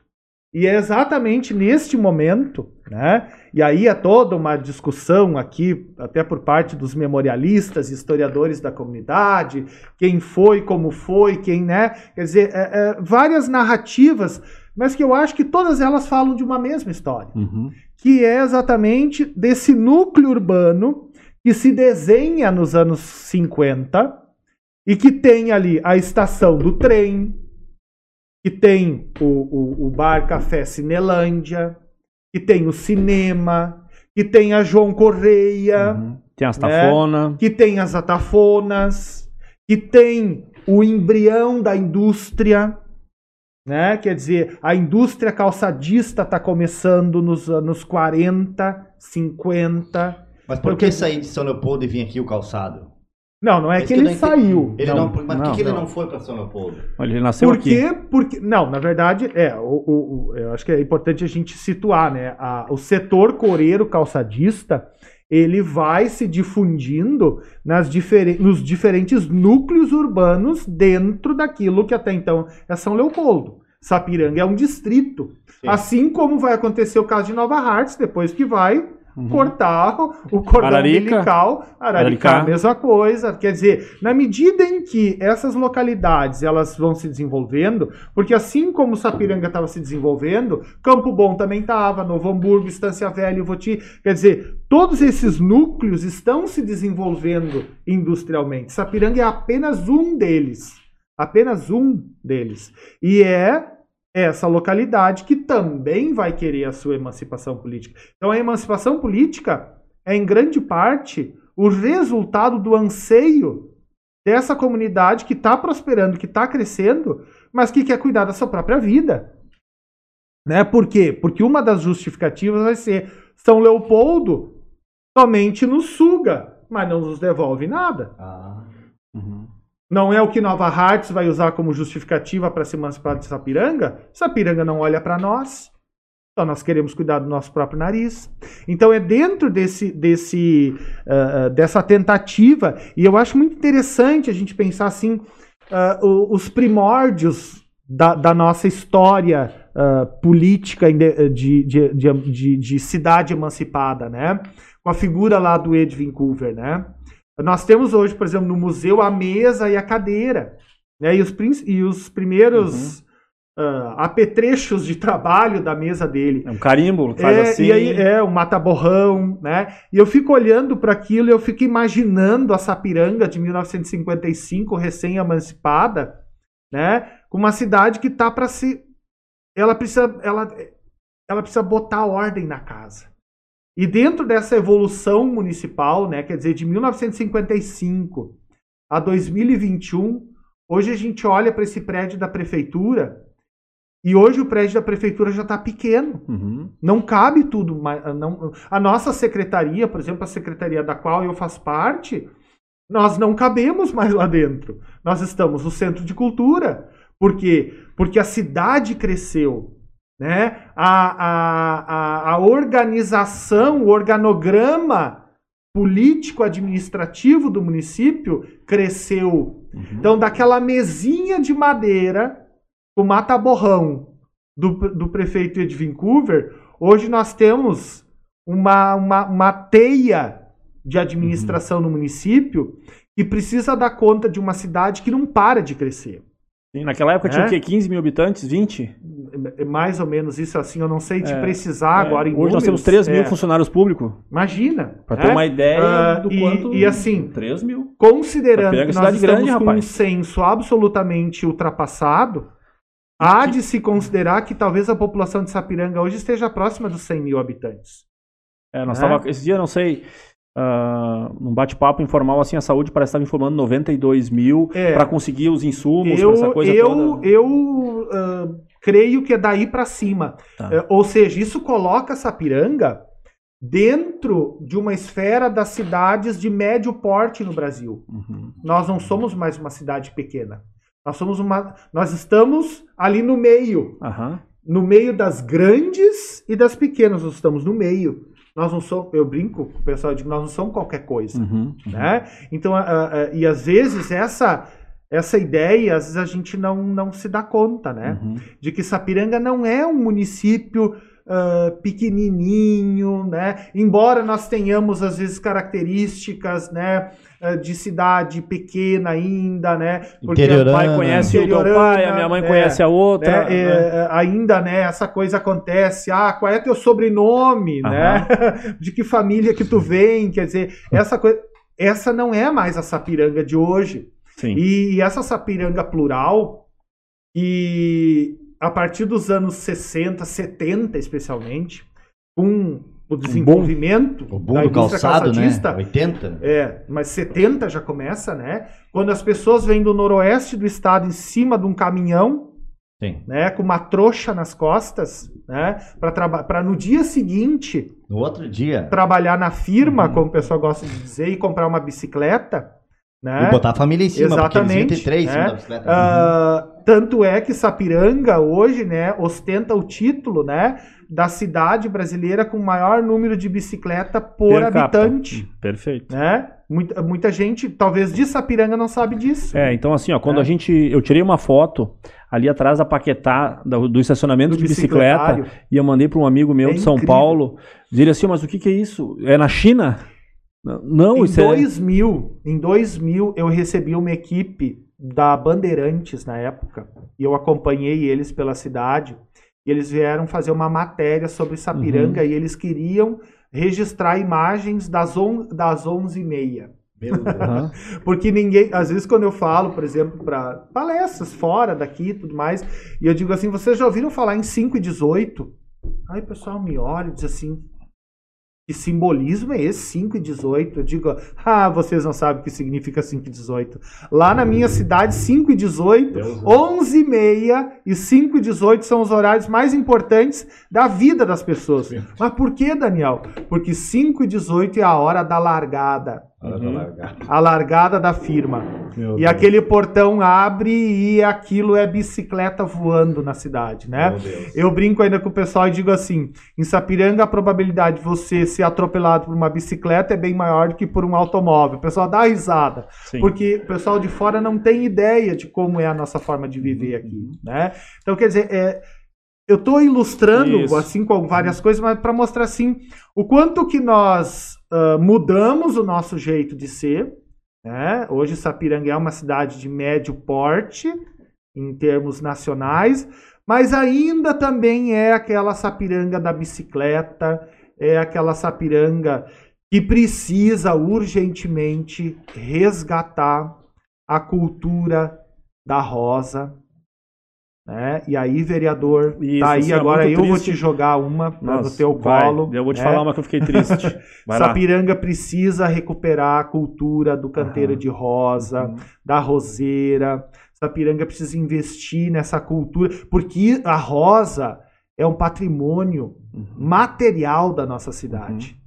Não são apenas as casas, não é apenas Jacobina. Sim. A rosa também é. Né? Então a gente precisa recuperar os canteiros, da- os canteiros históricos das roseiras ali no centro da cidade. Né? A, a cidade perdeu. Eu lembro quando criança, O charme, né? os canteiros do, do centro da 20, da, da, da, da 20 de setembro, eram todos cobertos de roseiras. Sim. Eram tapetes coloridos. Eles É. estão descaracterizados. É, hoje. né, nessa linha de pensamento, ah, eu tenho uma foto na frente da prefeitura, que nós íamos desfilar no desfile 7 de setembro. E a foto tá bem lindinha, pintadinha de palhaço. No meio das, da- das rosas, a minha mãe não, todos, né, todos os filhos vão sentar ali no meio das rosas, e aí ela, sen- né, a minha irmã segurou no, no colo, assim, os menores, e todo mundo ali para tirar as rosas que eram na frente da prefeitura. Né, Eu tenho essa foto até hoje. Aham. E, e para minha tristeza, não é, não é tristeza, mas eu gostaria de ser diferente. Nós, nós estamos aprovando compra de rosas que vai vir de São Paulo. Sim. Né? Nós não temos mais o produtor de rosas. Sim. Arthur né? Nogueira, é o nome da cidade. É, eu não conheci. sei da onde vai vir, né? Mas Conheci, ah, ah, né, vai. E acho que, mas assim, né, Marco, entende? eu penso que, ah, não quero aqui polemizar o assunto, né, mas eu acho que neste momento é uma, é uma alternativa.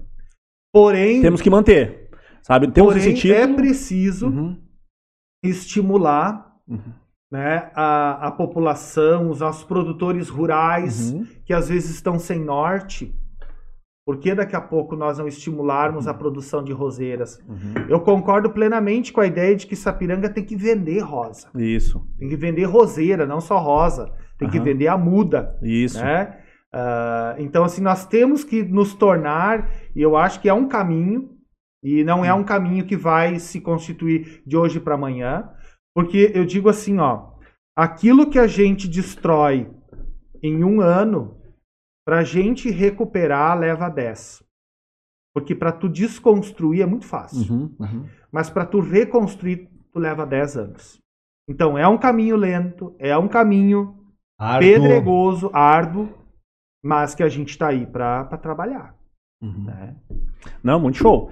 Ah, na noite de hoje, então, nós estamos aqui com o historiador, professor, doutor, Doutor. Daniel, que está conversando com nós aí sobre vários pontos, né? A gente não consegue deixar ele sem a resposta, né? Ele dizia assim, bah, que legal, é isso aí, né? A gente vai apertando e eles vão, né? Sempre vai tendo conteúdo, né? Isso é bastante, isso mostra sua responsabilidade na frente do microfone, né? Mas com uma serenidade e um conhecimento ah, muito bacana. Já falamos então um pouco da história do museu, que- onde o, o- Daniel é, é diretor, já falamos um pouco dos MUC, já falamos um pouco da história de Sapiranga, e agora vamos, vamos dar uma outra alfinetada então, vamos pensar assim, ah, ah, e futuro, Daniel, o que que tu imagina para o calçado, para Sapiranga, para as nossas coisas, vamos conseguir ah, não, não política nacional, mas né, sim. ah, uma estimativa de Sapiranga, assim, uma fala de esperança, uma fala de, de, de- otimismo, se tu tem esse otimismo, porque eu, no- normalmente eu vejo os caras da academia pessimistas, né, em relação às coisas, Sim, né, sim. mas, eh, en- enfim, assim, um- falamos do passado, né, e hoje vamos Sim. falar um pouquinho do futuro, e numa próxima vamos falar do Rio Grande. Eu Claro. quero somar junto a isso. Eu queria que o senhor falasse, eu não sei se chega na sua área, ah, mas assim, ó, sobre o centro de cultura, né? Aquela estrutura ali, tudo aquilo, Aquele espaço todo. aquele espaço todo. Por que só a cerimônia e o, e o filme e o, e o charme, que nem o Marconi costuma dizer, o charme que tinha o centro de cultura? Existe alguma coisa para ali? Mas primeiro, por favor, a- a- Sim, sim. Eu acho que uma coisa se, se liga à outra, né? linka a outra. É, eu, eh, eu vejo, ah, talvez, ah, eu não vou colocar nem numa perspectiva pessimista nem positivista, Uhum, mas talvez uma perspectiva muito realista uhum, daquilo que é possível. uhum, uhum. Porque o possível, ele depende das pessoas. Ah, assim como quando eu assumi o museu e eu me deparei com uma situação, eu poderia simplesmente ter sentado naquela cadeira rasgada que eu encontrei lá, naquela mesa tomada de Uhum. cupim que eu tinha para trabalhar. E eu disse, eu não, não estou satisfeito com isso aqui, eu quero mudanças. Uhum. E, e a cada não que eu tinha, eu ia atrás de mais um sim. Uhum. E essa é a minha pauta de trabalho. Sempre baseado na ética, na transparência, no respeito, né? Numa, numa visão plural. E isso, de dentro do museu, eu trago para a cidade. Sapiranga pode se desenvolver. Entretanto, o modelo coreiro calçadista que nós tínhamos nos anos 80, ele não existe mais e nunca Uhum. mais vai Uhum, existir. uhum. Ah, eu, eu, eu faço uma, uma, uma apologia, uma metá eu uso uma metáfora para explicar o que Sapiranga vivenciou, né? Assim como a corrida do ouro nos Estados Unidos no Sim. século XIX, todo mundo foi pro oeste americano em busca das minas de ouro porque queria ficar rico. Existe aquela frase, né? Para o oeste jovem. Exato. Em Sapiranga era para dentro da fábrica de sapato. Uhum, uhum. Verdade. Cada garagem se transformava num pequeno ateliê que, na medida do possível, né, ia crescendo e se transformando numa fábrica. Uhum. Infelizmente, a maioria dessas fábricas hoje não existem mais porque elas faliram. Né? O modelo de Por uma produção é outro. série de, de, de, de fatores. Né? Ah, uma série de fatores que não nem dá tempo aqui de nomear. Sim. Né? Mas o que eu quero dizer com isso é o seguinte: ou o nosso, a- ou a cultura empresarial do nosso município aprende que não se vive só de sapato Uhum. e que além de pés nós temos mãos, corpo, cabeça, ou nós vamos morrer na praia. Nós estamos fadados ao fracasso. Por quê? Porque e aí, como e aí eu falo agora não como apenas historiador, mas como alguém que trabalha dentro de um mestrado em desenvolvimento regional. Eu sou professor, né? Eu esqueci até de comentar no início, né? Eu sou professor, pesquisador, né? Até sou líder de um grupo de pesquisa Mas é que vai Dentro- bastante título, nós vamos falando ao longo do caminho. dentro É. de um mestrado em desenvolvimento regional, na, na Facate em Taquara. E lá no nosso mestrado em desenvolvimento regional, a gente sempre discute nos nossos grupos de pesquisa que nenhum setor hoje, nenhum, ou melhor, nenhuma região e aí eu estou falando Vale do Sino, Sapiranga, nenhuma região ou município vai caminhar rumo ao desenvolvimento. E aí eu não falo apenas de desenvolvimento econômico, eu estou falando de desenvolvimento social, que o desenvolvimento social é muito importante, Uhum. né? porque não adianta eu ter uma cidade onde 5% da população é rica e as outras vivem na pobreza. Essa foi a realidade de Sapiranga lá nos idos de 60, de, de 60 70 e 80. Quando parte do nosso empresariado Uhum. ganhou muito dinheiro com o calçado, mas a pobreza e a marginalidade, a marginalização social nessa cidade era algo vergonhoso. né? Não podemos tapar o sol com a peneira e fazer de Uhum. conta que isso não faz parte da nossa história. Então, qual é o, o- o desenvolvimento que nós queremos projetar daqui para frente? né? E aí eu busco inspiração em países desenvolvidos, como é, por exemplo, o caso do- dos países do norte da Europa, onde não existem, ah, os presídios estão desaparecendo, porque não tem mais ninguém para ser preso. E o- qual é a mágica disso? Igualdade social, que não tem nada a ver com comunismo ou socialismo. Pelo amor de Deus, eh, eu me recuso a falar nessa perspectiva desse negacionismo da ciência que a gente está vivendo hoje. Uhum. Né? Quer dizer, eu estou falando de igualdade social, de igualdade de oportunidades. Por que, que o meu empregado não pode ter uma condição de vida boa e oportunizar para os seus filhos uma, quali uma escola de qualidade, um futuro de qualidade? Uhum. Por que, que a gente tem que insistir no erro?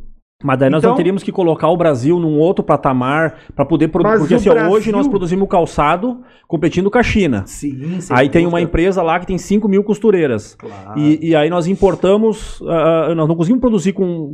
o que- como é que faz esse passo a Claro, passo? aí é, lógico que Pra- porque é um eu não tô- caminho. eu não estou sendo ingênuo, Isso. né, de dizer que nós não temos uma macroestrutura global Uhum. que está nos comendo pelas pernas, né? Baseada exatamente em relações de trabalho praticamente escravagistas, né? Porque hoje, por exemplo, e aí não é só a China, né? Nós Ainda. temos várias marcas, por exemplo, que vêm da Indonésia, Vietnã. né, do Vietnã, que se paga numa boutique de luxo mil reais por uma peça, que custa, que é feita por uma costureira que vive em condições semi-escravas na Indonésia. Né? E Quem está ganhando nesse processo, né? Não, a- a São Então, Paulo também vai tem lá os colombianos Sim, vivendo a nada. Também tem, né? Claro. Mas o que eu quero dizer, claro que assim, né, Sim, Marconi, sim. a gente não vai, eu não, não, não vamos entrar resolver o problema, aí, é. não Isso. vamos resolver os problemas do mundo. Isso. Mas o que eu quero dizer assim é insistir na diversificação das atividades. Ah, entendi. A diversificação. O nosso modelo não pode ser mais exclusivamente industrial. Por isso que nós temos que investir em turismo, Uhum. na, numa rede hoteleira, nós temos que investir em infraestrutura urbana, nós temos que atrair pessoas.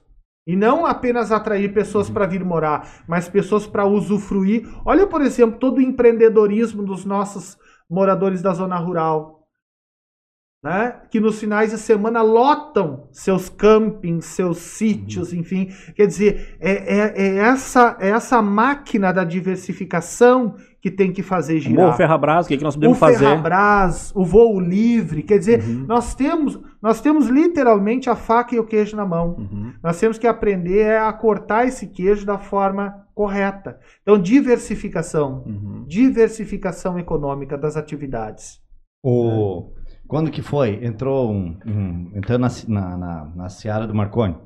Entrou um projeto lá, né, sobre uma indústria nova que tá querendo se instalar no município. Aí o Marconi colocou: nós temos que sair daquela, da, assim, ó, estourar aquela bolha que nós somos só calçado. Exatamente. Né? Nós temos empresas aqui, nós colocamos, a gente pode testar o nome, né?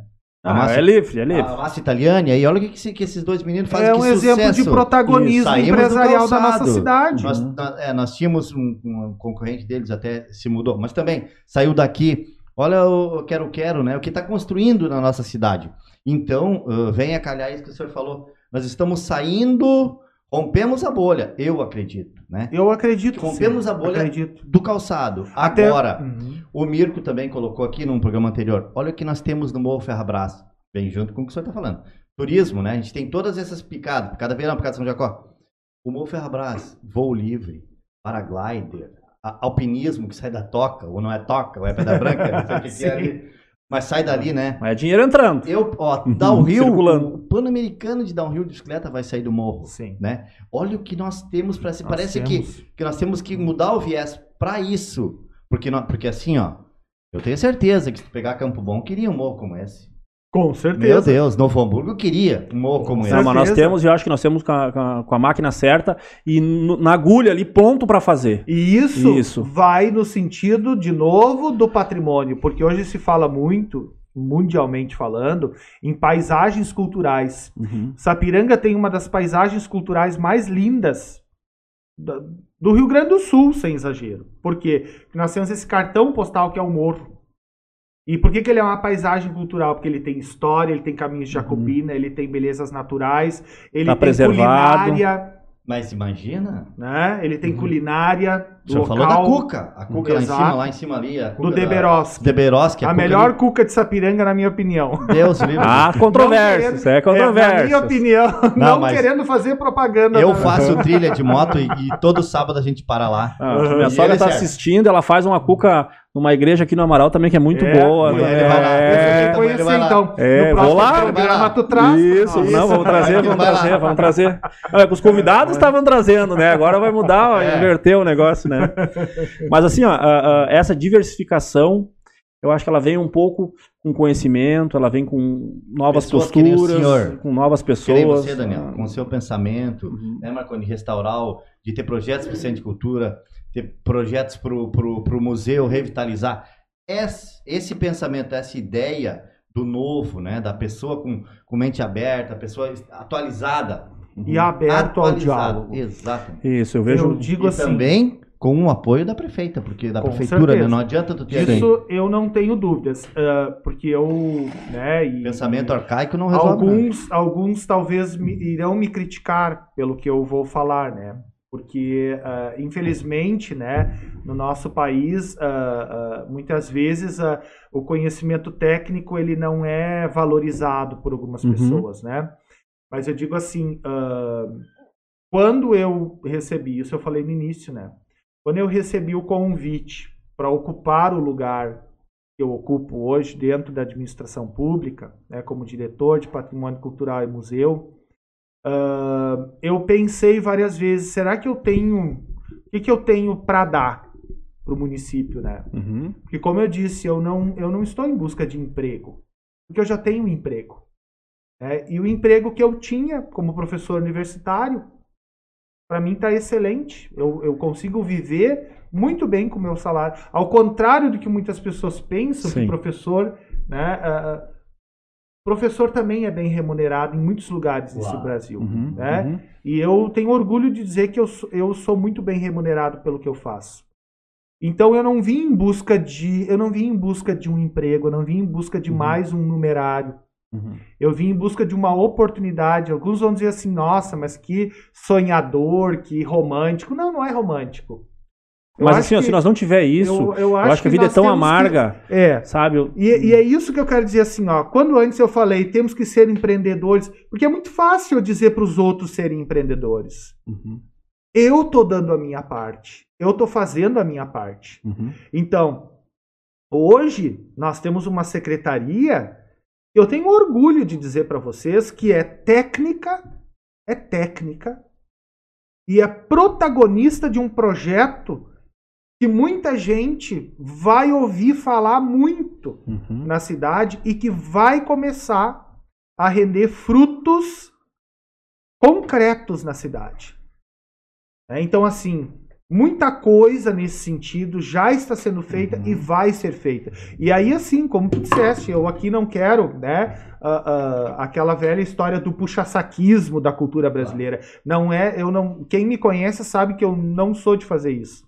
Mas nesse momento eu tenho que dizer para vocês, nós temos alguém no executivo hoje no município que está sim preocupada com o desenvolvimento e com a colocação de pessoas técnicas em lugares Uhum. estratégicos para pensar o desenvolvimento da cidade. Uhum. Porque eu não vim para organizar o museu.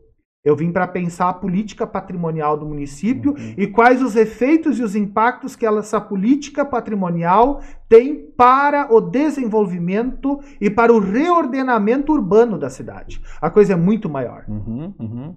Então eu não vim para botar para lustrar a peça de museu. Perfeito. Eu vim para pensar É, algo e maior. nós esperamos isso mais, né, sabendo, né, sabemos que não é para, né, É, eu entendo então, perfeitamente o que tu está nesse falando. sentido, né? né, Então, nesse sentido, eu digo assim, ah, eu, eu sou agradecido, sim, por ter recebido Uhum. esse convite e poder estar dando essa contribuição hoje para minha cidade. Uhum. Sou muito feliz, né? Eu digo que 2021, mesmo em contexto de pandemia, tem sido um ano maravilhoso para mim, porque é um ano em que eu estou voltando para casa, né? E voltando para casa com carta branca, podendo trabalhar e mostrar tudo aquilo, né? Outro dia, num, num vídeo institucional que a gente produziu sobre o Vi o museu, vídeo. eu coloquei de forma muito clara. Eu disse: hoje eu estou conseguindo colocar em prática tudo aquilo que eu passei durante anos estudando, lendo, ensinando na academia. Hoje eu quero, hoje eu quero colocar isso na minha cidade. Uhum. Bem. Show de bola.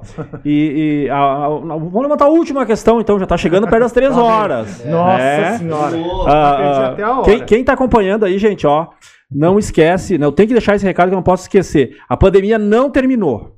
Tá? Por favor, usem máscara, usem álcool gel, né? Quem puder se mantenha distante, quem puder ficar em casa, quem tem que trabalhar, vai trabalhar. Não sou contra quem tem que trabalhar, mas vamos manter, né? Os números deram uma crescidinha, vou, vou lançar um vídeo amanhã.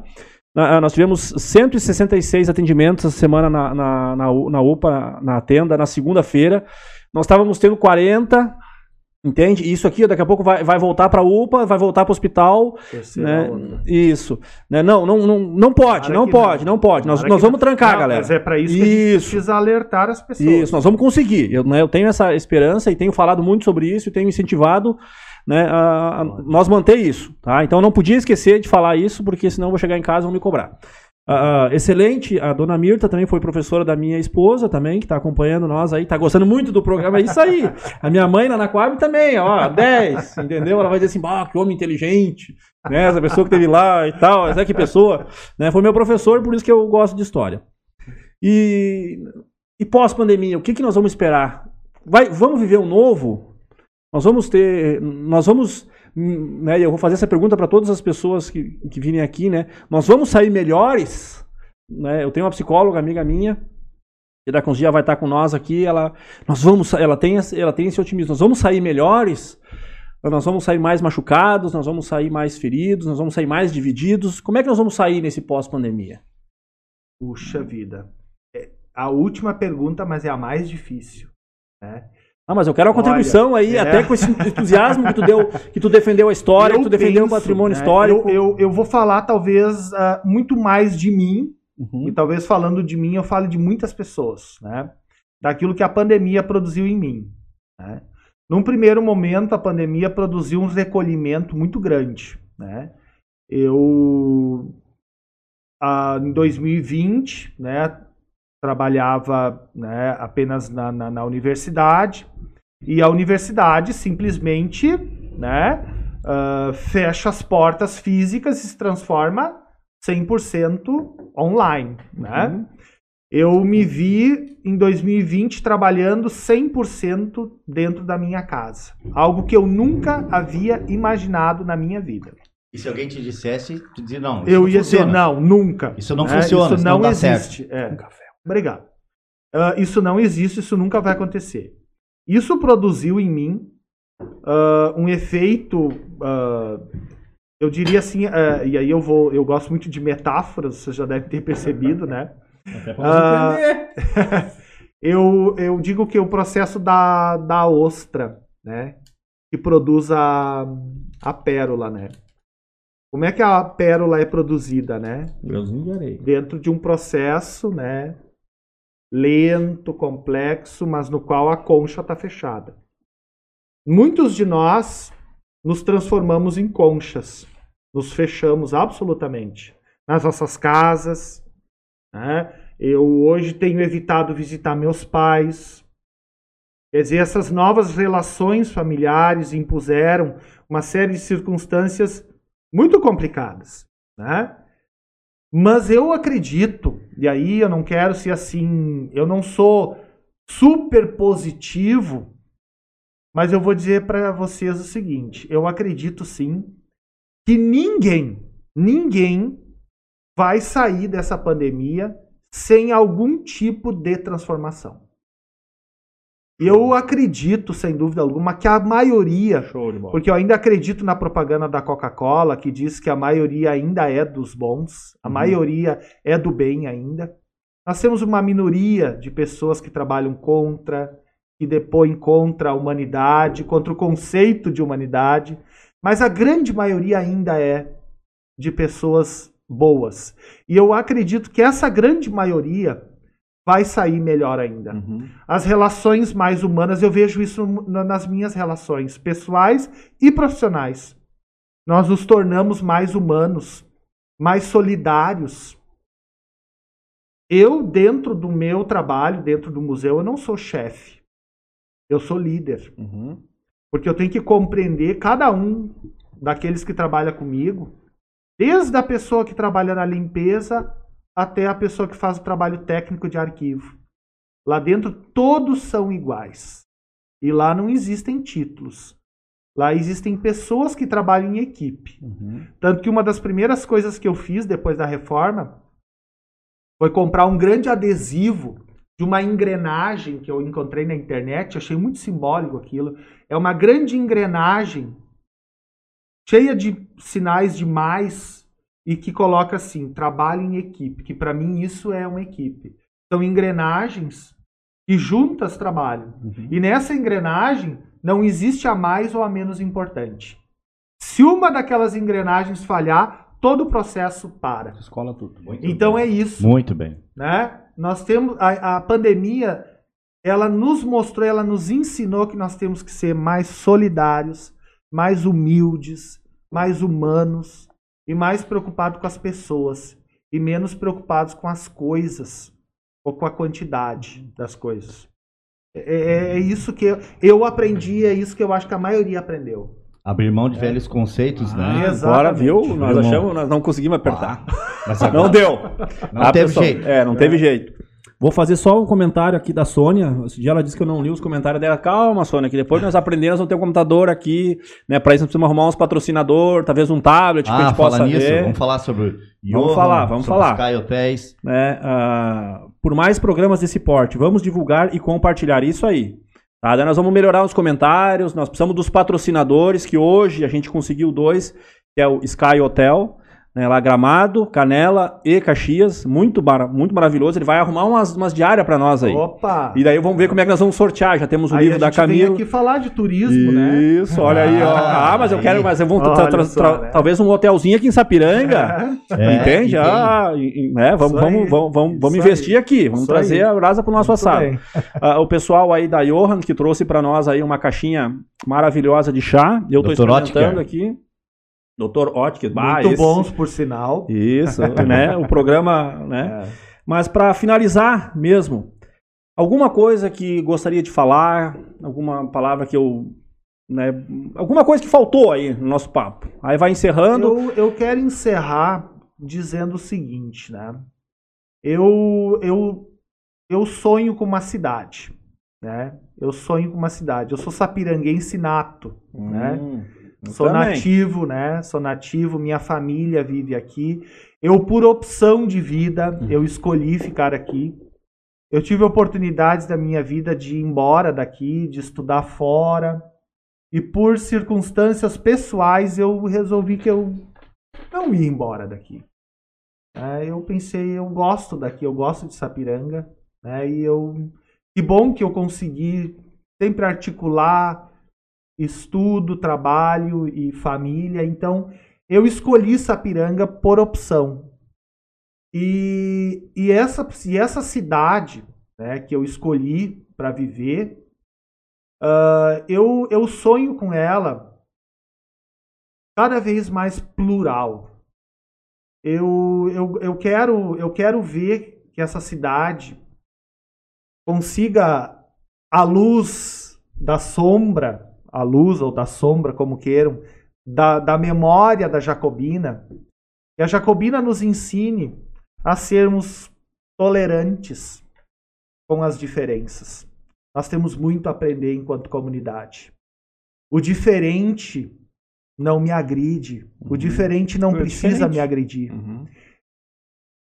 Nós, numa cidade que cresceu com a, a, a imagem da identidade germânica, hoje não é mais a cidade Uhum. da identidade germânica. É a cidade das múltiplas identidades. Uhum. É a cidade do luso, é a cidade do, do teuto, é a cidade do afro-brasileiro, é a cidade do mestiço. Essa é a Sapiranga do Uhum. século XXI. Uhum. É a cidade do heterossexual, do homossexual, Uhum.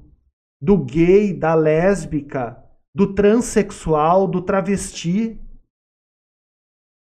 É essa diversidade da qual talvez eu não me identifique, mas que eu tenho que aprender a respeitar acima de Uhum. tudo. Do católico, Do, do luterano, do ateu, do ubandista, do, do- do- daquele que vai, que frequenta o centro espírita, daquele que vai na igreja que de repente eu não vejo com muito bons olhos, mas que eu não preciso fazer parte, e por consequência disso, não me agride, eu tenho que aprender a respeitar. Uhum. Quer dizer, essa, é- essa é a cidade plural que eu vejo. É a cidade do negro, do branco, né, do pobre. Assim como tem o rico pobre de espírito. Uhum. Quer dizer, é a cidade da diferença. É essa cidade que eu sonho. É essa Uhum. cidade que eu quero pra mim. Nós vamos ter que amadurecer, doutor. Nós vamos É. ter que amadurecer para chegar tem- nesse nível né, bacana e. E a gente tem que conversar mais sobre isso. Isso. A gente conversa muito pouco sobre isso nessa cidade. Uhum. A gente precisa de mais espaços como Nós esse vamos fazer de novo. para conversar sobre essas bem, questões. doutor. E por isso que eu agradeço a vocês pela oportunidade de poder vir aqui falar dessas minhas ideias, né? E poder contribuir aí para para fazer as pessoas pensarem, Uhum. né? A gente precisa fazer as pessoas pensarem e repensarem as suas verdades. Beleza. né? Mais alguma coisa?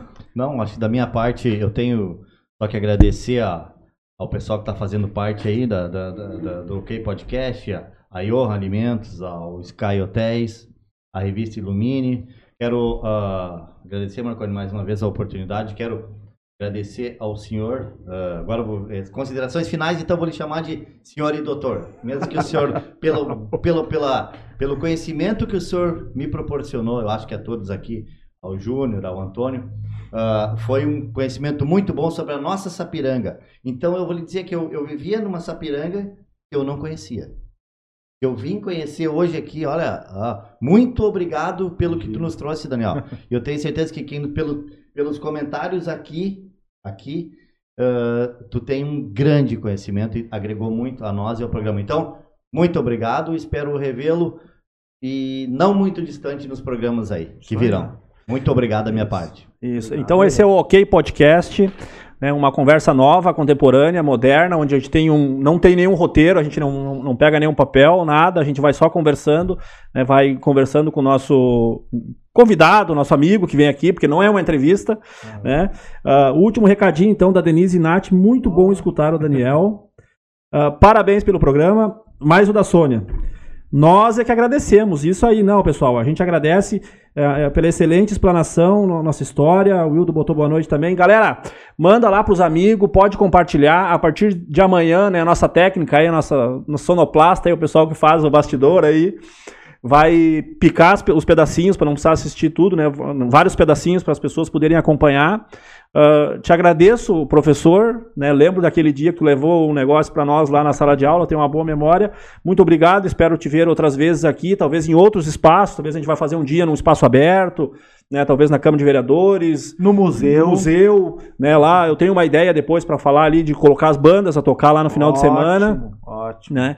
Ah, confesso que eu entrei na política com esse idealismo que tu estás hoje, meio que perdemos, tomamos umas porradas, não, não entendemos bem o que acontece, né, mas nunca ah, ah, se afastando da ética, do compromisso, da moral, daquilo que a gente acredita. Acho que hoje deu para dar uma entusiasmada.